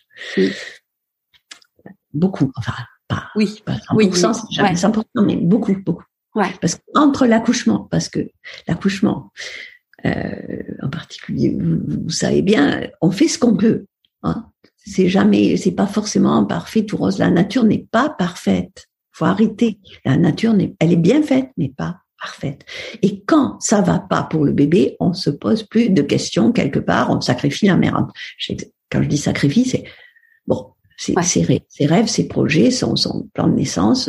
Il y a un moment, il faut sortir ce bébé, c'est de la survie. Donc, je jette jamais la pierre sur des, des pratiques obstétricales d'urgence, bon, parce qu'il faut y être. Hein. Mais c'est trop dommage de s'abîmer après. Là, vraiment, on peut éviter beaucoup, beaucoup de choses dans les six premières semaines. Et six semaines dans une vie, c'est peu. Hum. Oui, surtout après neuf mois, euh, on est pièce après. c'est pas, on n'est pas obligé d'aller courir tout de suite. Ça, ça, m'exaspère cette addiction à la course. C'est pas le moment. Six semaines, c'est rien dans une vie. prenons soin de nous. Et, et, donc Marine, donc votre votre deuxième, enfin votre première fille, mais votre deuxième enfant, donc a eu son premier enfant euh, à son tour. Et donc pour elle, ça a été aussi un virage euh, dans sa vie. Et oui, c'est-à-dire que bon, Marine était très très très indépendante. Hein. À 16 ans, elle avait son appartement, elle vivait seule. Enfin, elle est partie aux États-Unis, elle est partie en Australie. C'est une grande indépendante. Et puis, euh, pendant son congé maternité, de premier bébé, elle est venue m'aider. J'étais toute seule, je faisais tout toute seule. Il n'y avait pas Internet, donc je répondais bah, au courrier, au fax, au répondeur. Je, je prenais mes, mes, billets de train, mes réservations d'hôtel, mes les conventions, les factures. Je faisais tout toute seule. Et euh, bon, j'étais un peu débordée. Elle, m'a dit je vais t'aider. Elle, elle, elle, a fait une école de comptabilité gestion. Elle a vu l'ampleur du désastre parce que j'avais des factures impayées, mais je n'arrivais même pas à relancer. Je savais pas où j'en étais, etc. Commencé à s'intéresser. Elle elle a mis de l'ordre là-dedans.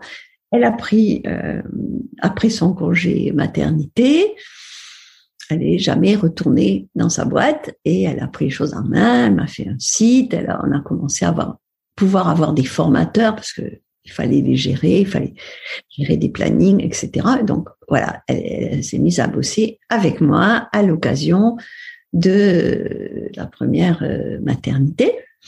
Donc il y a 15 ans maintenant.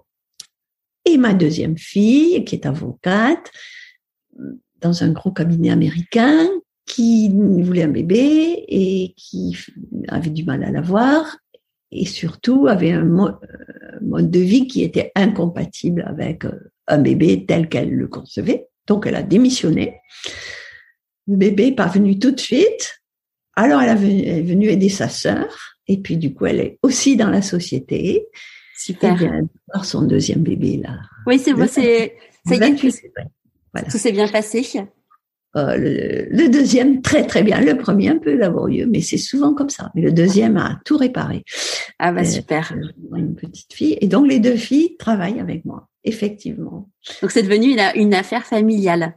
Oui, tout à fait. On a acheté ensemble des locaux et on travaille tout près. On habite tout près, chacune de de l'institut et voilà, c'est de, de, mère en fille, quoi. C'est ouais, c'est c'est fou. Enfin, je trouve ça génial, d'autant plus quand quand on connaît la thématique du sujet ou euh, où c'est une chose pour les femmes et que ça soit une affaire de, de, de femmes et de femmes euh, dans la famille, c'est euh, c'est très chouette. Voilà. Alors mon fils n'est pas entré directement dans la société, mais, sa femme fait beaucoup de yoga quand même. D'accord. Et, sa femme a beaucoup, enfin, elle a Chacune de mes filles a un petit record. Chacune. Marine a eu euh, trois enfants, dont le dernier très rapide, en siège, sans péridurale, parce que c'était très rapide, non pas parce qu'elle ne voulait pas, mais petit record en ce sens où il y avait euh, dans la salle tous les internes et tous les externes qui avaient jamais vu de siège sans péridurale. Voilà. Ma belle-fille, elle a le record de poids de bébé. Elle a fait, entre autres, 4 kg 755. Oui. Par voie basse. Tous, les enfants sont très gros. La dernière, 3 kg 9. Et c'est une fille. Elle a trois aussi. Et Laure, dont record de vitesse pour le dernier, puisque 45 minutes à la maternité. Elle est arrivée à et est sortie tout de suite. Quoi. Voilà, je leur dis, mais comme ça, vous avez chacune votre truc. Ouais, du coup, en 45 minutes, euh, bah, c'est moi, c'est ce que j'ai vécu. J'imagine qu'elle n'a pas eu le temps d'avoir une péridurale non plus. Non, elle est arrivée à complète et c'était là. Et, la poussée c'est même pas poussée. Oui, il n'y a pas de question, quoi. ouais. pas poussée. Elle s'est mm. mise à quatre pattes spontanément. Ouais. Le médecin disait pousser, elle, criait. Il disait ne criez pas pousser, mais en fait. Euh, oui, oui, il y a un moment, euh, c'est oui, c'est le corps qui parle et Ouais. Euh, voilà, donc c'est pas que je veux qu'elles aient des challenges, hein, bien sûr, c'est des entrées entre nous, hein, mais mm. voilà, chacune son, son petit. Ouais. Et, et, donc là aujourd'hui, comment vous vous répartissez les, euh, les, les fonctions, les tâches entre guillemets euh, entre toutes les trois? Alors aujourd'hui, Marine qui a donc pris du recul est un peu dans le développement. Laure est un peu dans la gestion, un peu au jour le jour, et des formations, des cours, parce qu'il y a des cours aussi chez nous. Actuellement, il n'y en a pas à cause du Covid, mais on le fait en Zoom, un cours prénato, cours de yoga, cours postnato, cours abdos.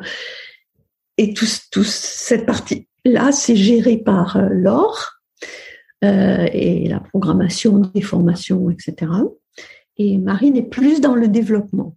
Donc, on a créé une plateforme, on a mis des vidéos, on a fait des, on a fait des programmes vidéo. Donc, il y a un programme vidéo prénatal où il y a une centaine de vidéos petites vidéos hein, par problème. Hein, c'est par problème, comme, bien-être.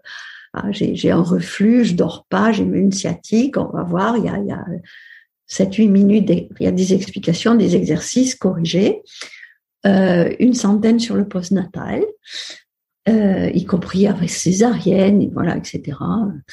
Euh, et puis, euh, on a six semaines d'abdos avec euh, Sandro, un de mes formateurs. J'ai voulu qu'il y ait, parce que c'est un des trucs qui me, qui, que je trouve vraiment génial, qui me plaît beaucoup, c'est la danse orientale, euh, initiation, mais qui, qui, qui, marche, enfin, qui pour moi est très très adapté au post-natal justement. Bouger pour pour le périnée, c'est très bon et c'est ludique, c'est c'est joyeux et quand on a des rondeurs, ça tombe bien. Hein, juste, juste en post-natal, en général, on n'est pas un squelette, donc euh, voilà, c'est valorisé, mais c'est pas que du post-natal. Et puis, euh, on, est on va sortir euh, un truc sur le mal de dos à partir de mon livre Mal de dos un livre sur, enfin pas un livre, un programme sur le diastasis, c'est-à-dire les, grands droits qui, les abdos qui s'écartent ouais. euh, pendant la grossesse et qui se récupèrent pas après.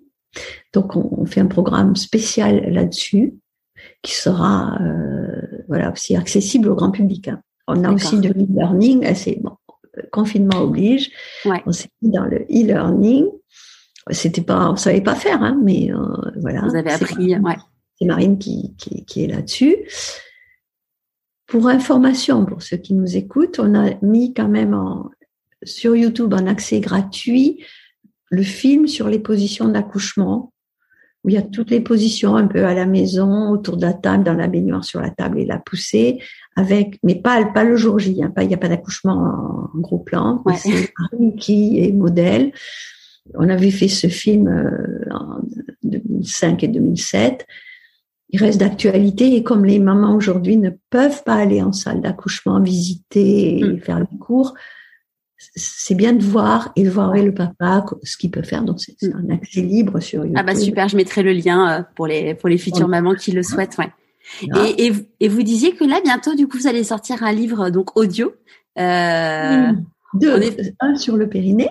Ouais où je vais guider en fait des exercices euh, de, de, perception, des poussées du périnée en fonction des positions, etc. Et puis un autre sur les abdos. D'accord. Aussi en audio. C'est le livre que vous sortez avec Teddy Riner Celui euh, sur les abdos? Non, ça en a encore un autre? Oui. sur les gainages. D'accord. Sur les gainages, il sort le 21 avril. Bientôt, ouais très bientôt. Donc sur euh, le gainage, c'est pas que pour les gros bras et que pour les baraquer, c'est fait aussi pour les gens qui, pour les coudes, les poignets, les genoux, c'est pour toutes les articulations. Voilà, jusqu'à le modèle top euh, en hauteur, en, en poids. Ouais. Comment ça s'est passé du coup le, ce projet avec Teddy Riner? En fait, c'est hum, l'entraîneur de coach de, de, de Teddy qui a pour compagne une ostéopathe qui est l'ostéopathe de Teddy et cette ostéopathe est formatrice pour moi. Elle est mise, bon, elle a connu euh, la méthode qu'elle a fait passer à Laurent, qui a fait passer à Teddy, qui a trouvé que c'était intéressant. Et Teddy est quelqu'un de très euh, dans le ressenti. Il sent que ça fait du bien. Il n'a pas demandé les études, les machins, les trucs. Il a dit moi ça me va j'ai moins mal, je me blesse moins. Euh, donc, euh, donc il faut faire ça. Voilà. Qu'est-ce qu'on peut faire? Ben, comment faire pour euh, un petit peu diffuser ça? Premier niveau, un livre. Après, on verra. Et donc, euh, on a fait un livre où il a posé surtout. Bon, c'est moi qui ai écrit l'essentiel, évidemment, mais mais euh, voilà. Et on a les des textes de médecins sportifs des grandes fédérations qui, qui expliquent en quoi un bon gainage, ça peut être vraiment un truc euh, fondamental pour tous les sports, en fait. Ouais. Et, et, moi, c'est pour la vie quotidienne aussi, bien sûr. Ouais, oui, parce que euh, quand on porte des courses, quand on... Ouais, tout le temps, euh, le fait de à son bureau, on peut, faire, on peut se gainer, on peut travailler. Euh, ouais.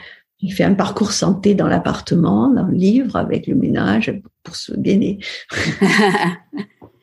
C'est quoi pour vous la réussite? Euh,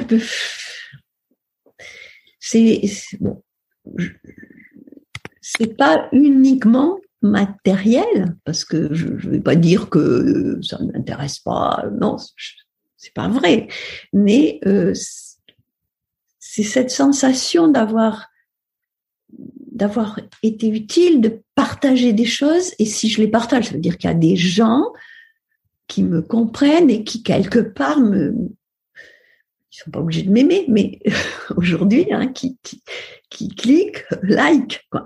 Donc voilà, c'est sentir que ce, qu'on a fait, c'est pas, ça sert à des gens qui adhèrent, qui suivent et que on, euh, voilà, on partage et on compte. Et puis aussi, euh, enfin ça c'est c'est peut-être pas la réussite, c'est plus le bonheur, mais de pas se lasser, d'avoir toujours envie de, de, de, découvrir, de toujours rester curieux. Moi, il y a tout qui, y a un peu tout qui m'intéresse quelque part, et, et, et de voilà, de d'être complètement euh, en énergie, en vie. Euh, bon, je trouve que j'ai beaucoup de chance, vraiment beaucoup de chance, et, et j'ai pas envie de la gâcher cette chance. J'ai envie d'en profiter.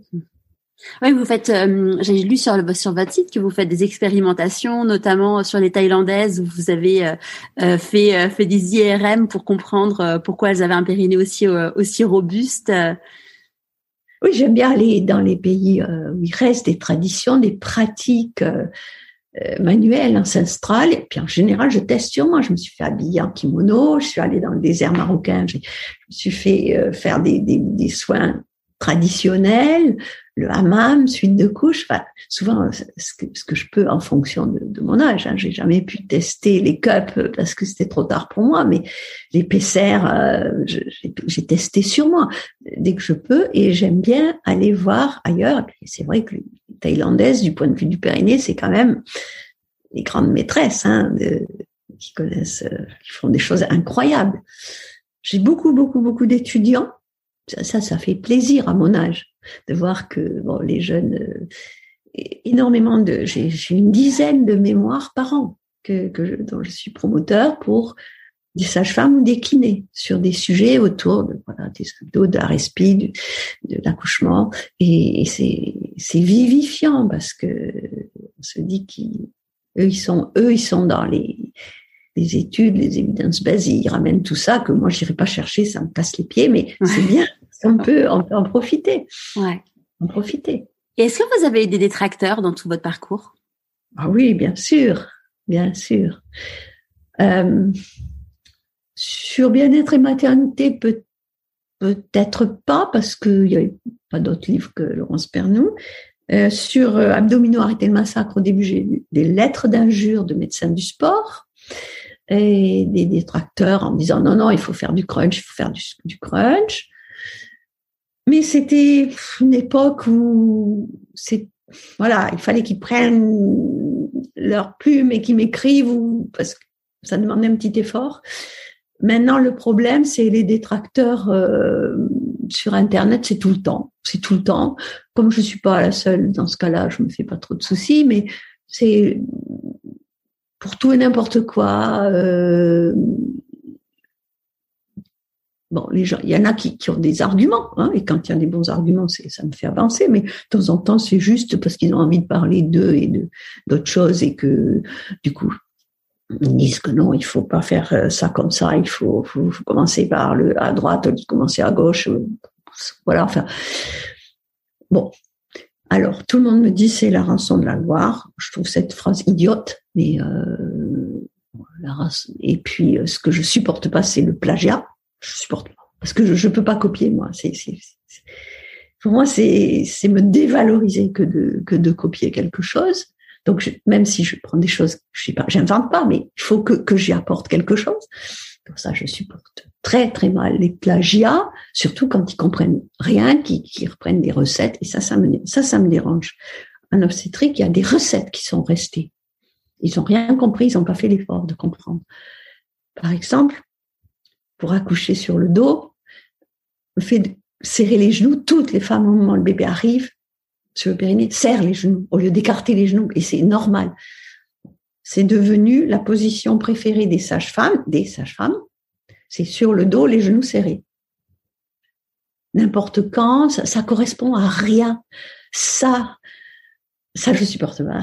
c'est pas qui, quelque part ils sont pas détracteurs, ils vont dans mon sens, sauf que ça ne veut rien dire et que ça me dessert et ça me dessert auprès des c'est femmes les, les, victimes à la fin c'est pas voilà donc ça oui c'est vrai c'est des choses qui euh, alors, quand je suis très énervée, c'est mes filles qui me calment. Quand elles sont énervées, c'est moi qui les calme. En disant, laisse tomber, ça va passer. Voilà. et finalement, ben voilà, on continue. Ouais. comment vous le vivez du coup quand euh, ça vous énerve, ça vous énerve euh? Mais parfois, quand même, j'ai du mal. Ouais. Qu'on n'a rien compris, qu'on utilise parfois mon nom alors qu'on n'a rien compris, ou au contraire que c'est du copier, mais euh, 100%, mm. sans aucune référence, oui, ça me choque parce que personnellement, je cite toujours mon prof de yoga, les gens qui m'ont qui m'ont appris. Je, bah, je, vous ai parlé de Laurence Pernouge. Mm. Et ça ne me dévalorise pas de dire qu'il y a des gens qui ont écrit des, des, des, bonnes choses, quoi. Bien sûr, ouais. Des bonnes choses. Et je ne comprends pas. C'est surtout que je comprends pas. Ça, ça me dépasse. Ouais. Qu'est-ce que vous pensez que la petite Bernadette de 6 ans dirait si elle vous voyait aujourd'hui? Je pense qu'elle serait étonnée que je sois médecin, puisque comme je vous dis, c'était un truc qui me paraissait inaccessible. Cela dit, je suis pas vraiment médecin. c'est des blagues entre nous avec mes filles. Mais bon.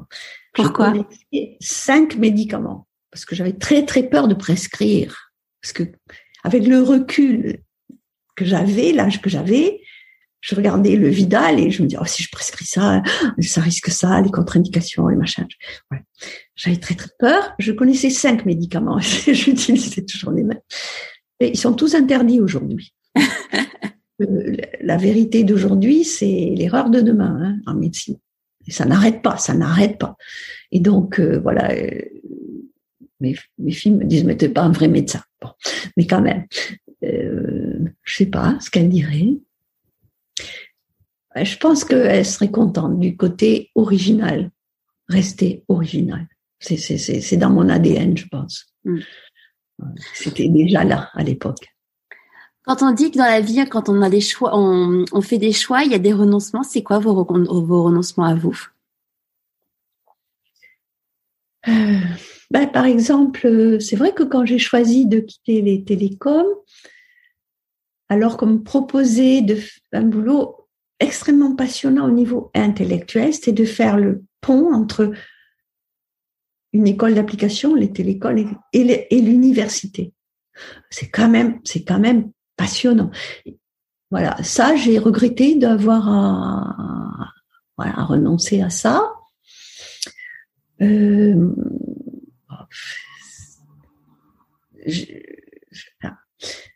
après, c'est dans le domaine privé. C'est vrai que euh, un divorce, c'est forcément faire du mal à des gens, à des enfants et tout.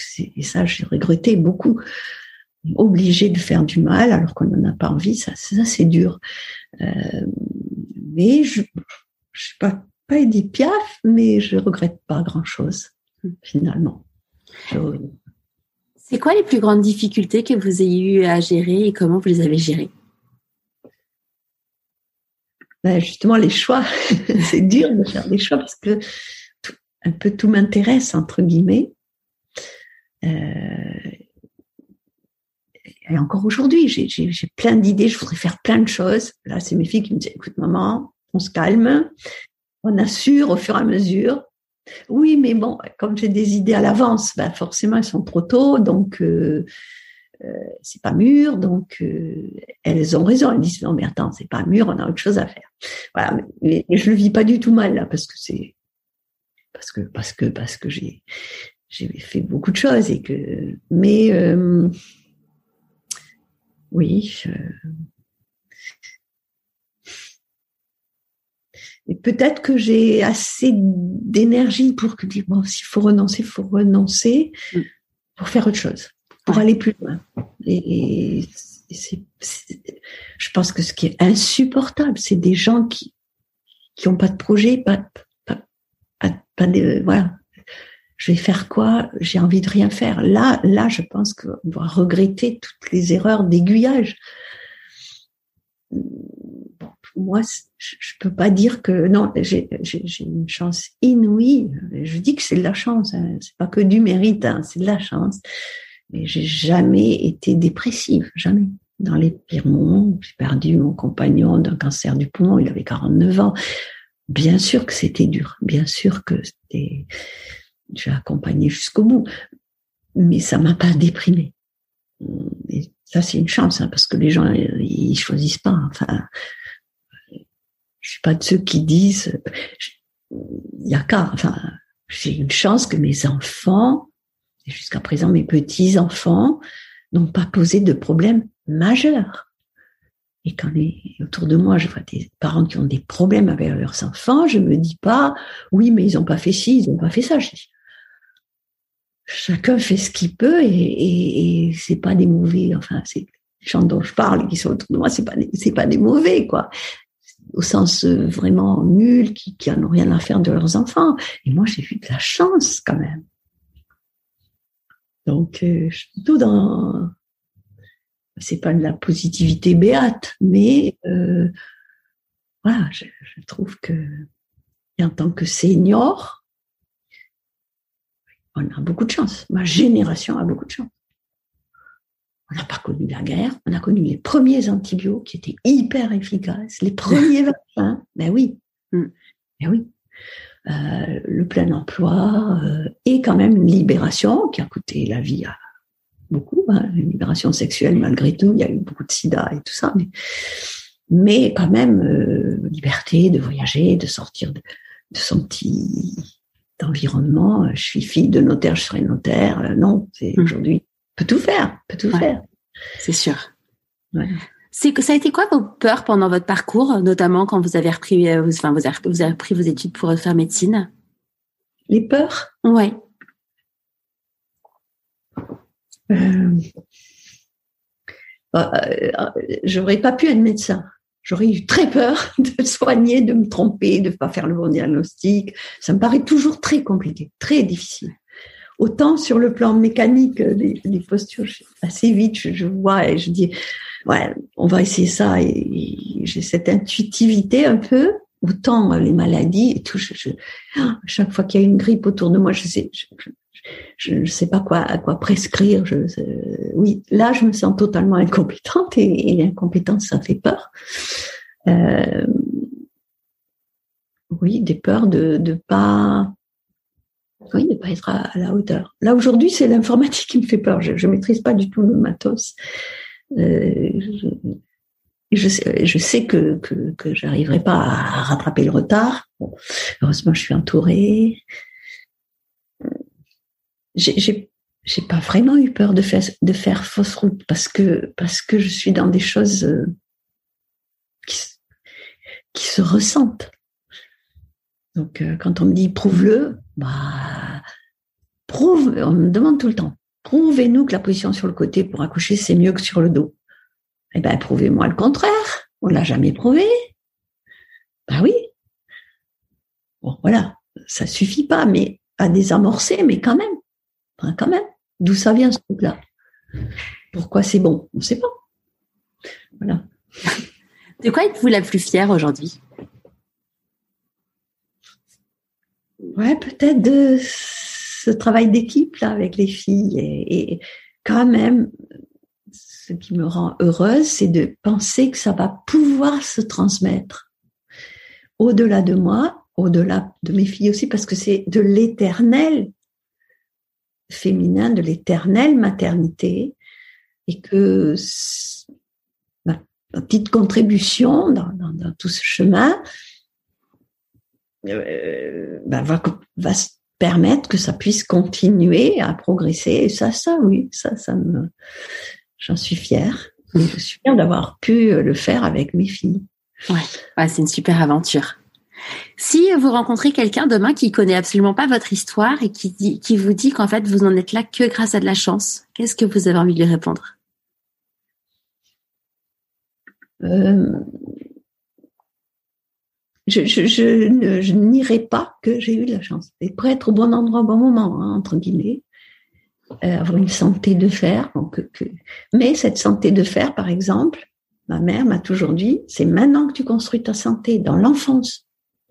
J'ai vécu une enfance, pas de stress, pas de rythme fou, euh, mangé plus que ça, et tout était bio et, pour cause, etc., etc. Donc oui, il y a de la chance, mais il y a, ben voilà, euh, j'ai construit ma santé, c'est pas moi qui l'ai fait, c'est ma mère. Euh, j'ai, valorisé euh, mes atouts. On a tous des atouts. J'ai, j'ai favorisé, vraiment essayé de valoriser mes talents, comme on dit, si on est un petit peu religieux, une histoire comme ça. Les talents, oui, j'en ai eu beaucoup, c'est vrai mais euh, je les ai valorisés. Et vous avez su exploiter vos talents parce qu'en fait, euh, euh, on a tous des talents. Là, j'ai j'ai créé récemment un programme qui permet aux personnes de trouver leur mission de vie.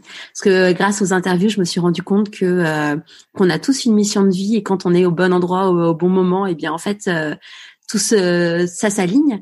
Et, et en fait on a tous des talents. C'est juste qu'on n'en est pas forcément conscient et que quand on n'en est pas conscient, on on les exploite pas. Et donc du coup euh, forcément il se passe pas ces belles choses qui pourraient se passer. Alors je vais raconter juste une petite anecdote Il faut, peut-être s'arrêter, mais euh, bon. Dans mon boulot j'avais un collègue Kefelec, qui est le frère de de l'auteur, qui était un, ingénieur très scientifique et qui dit qu'il connaît un, astrologue qui est extrêmement scientifique et, venant de lui, ça m'a étonné, ça m'a curiosité, je suis allée le voir et à l'époque, j'avais, j'ai eu du mal avoir mon premier enfant. Je ne voulais pas tout de suite à 20 ans, il n'y avait pas la contraception, donc j'ai vécu tous les fins de mois à stress au début, puis après quand j'en voulais, il venait pas. Et donc euh, voilà, il fait mon thème et puis il me dit bon, est-ce qu'il y a des choses qui qui qui, qui vous préoccupent? Je dis bah oui, euh, la maternité. Et là il éclate de rire et il me dit votre thème c'est que ça. Professionnel, personnel, c'est la maternité, c'est votre thème. C'est quand même étonnant quelque part, puisque c'est à la fois moi, mes filles, à travers la maternité. Enfin, tout tourne autour de ça. C'est sûr. Voilà. J'ai trois dernières petites questions avant qu'on se quitte. Est-ce qu'il y a un conseil que vous auriez aimé recevoir euh, et que du coup vous aimeriez donner aujourd'hui? Oui, c'est peut-être de croire en soi. De croire en soi et de pas se laisser influencer par des choses qui finalement bah, sont des choses qui, véhiculé, on ne sait pas pourquoi, par des gens qui, mais qui ne nous concernent pas. Ben ça, c'est vraiment aussi le thème de de mes avant, enfin, l'avant-dernier livre, Féminité, maternité, comment les femmes sont manipulées. Et à cause de l'enfant, il y a beaucoup, beaucoup de manipulation. Il faut faire comme ci, il faut faire comme ça. On s'écoute pas. Et, et là, on, je trouve qu'on, si on n'est pas soi-même, de toute façon, on peut pas vraiment réussir. Il faut aller dans ce pourquoi en effet. Mm. Et il faut y aller. On est bien d'accord. Quels sont vos prochains défis? Oh là là, j'en ai un, j'ose à peine le dire, j'ai un peu honte. Je suis persuadée qu'on peut mourir heureux. Et j'ai envie de mourir heureuse. Ah, ça fait bizarre quand on dit ça. Je, je, vais peut-être choquer des gens qui sont qui, sont peut-être concernés directement et qui vont me dire non, c'est pas possible. C'est intuitif. Je pense qu'il y a un moment. Enfin, j'ai quand même vu euh, en gériatrie. J'ai fait beaucoup de gériatrie dans mes études. Des gens qui étaient paniqués, qui étaient très très mal, et j'en ai vu qui sont partis extrêmement sereins, apaisés, ouais, apaisés, en disant j'ai fait ce que j'avais à faire. Mm. Voilà. Et, je rêve un peu de ça. C'est un beau défi. La maladie, le, l'accident, on ne sait pas. Mm. Bien sûr. À qui avez-vous envie de dire merci et pourquoi avant qu'on se quitte? À ma mère. C'est sûr. D'autres personnes, mais la première, c'est ma mère et qui m'a dit toute petite, il te faut ton indépendance. Quoi qu'il arrive, il te faut un papier, un diplôme.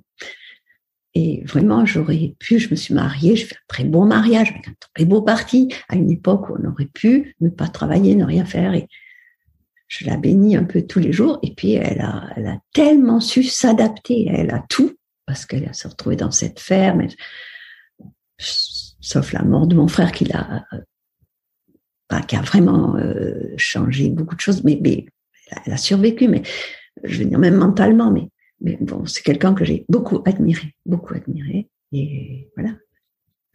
Et il y a quelques personnes comme ça. La, sœur de mon père, ma, tante, qui, a vécu son grand amour, qui est partie à 16 ans rejoindre un berbère, parce que son grand-père était militaire et il avait cela, et qui s'est marié contre tout le monde, toute la famille avec un berbère qui a eu six enfants et qui a magnifiquement réussi sa vie, qui n'a pas renoncé à elle-même en étant, c'est très intéressant ce qu'elle a fait.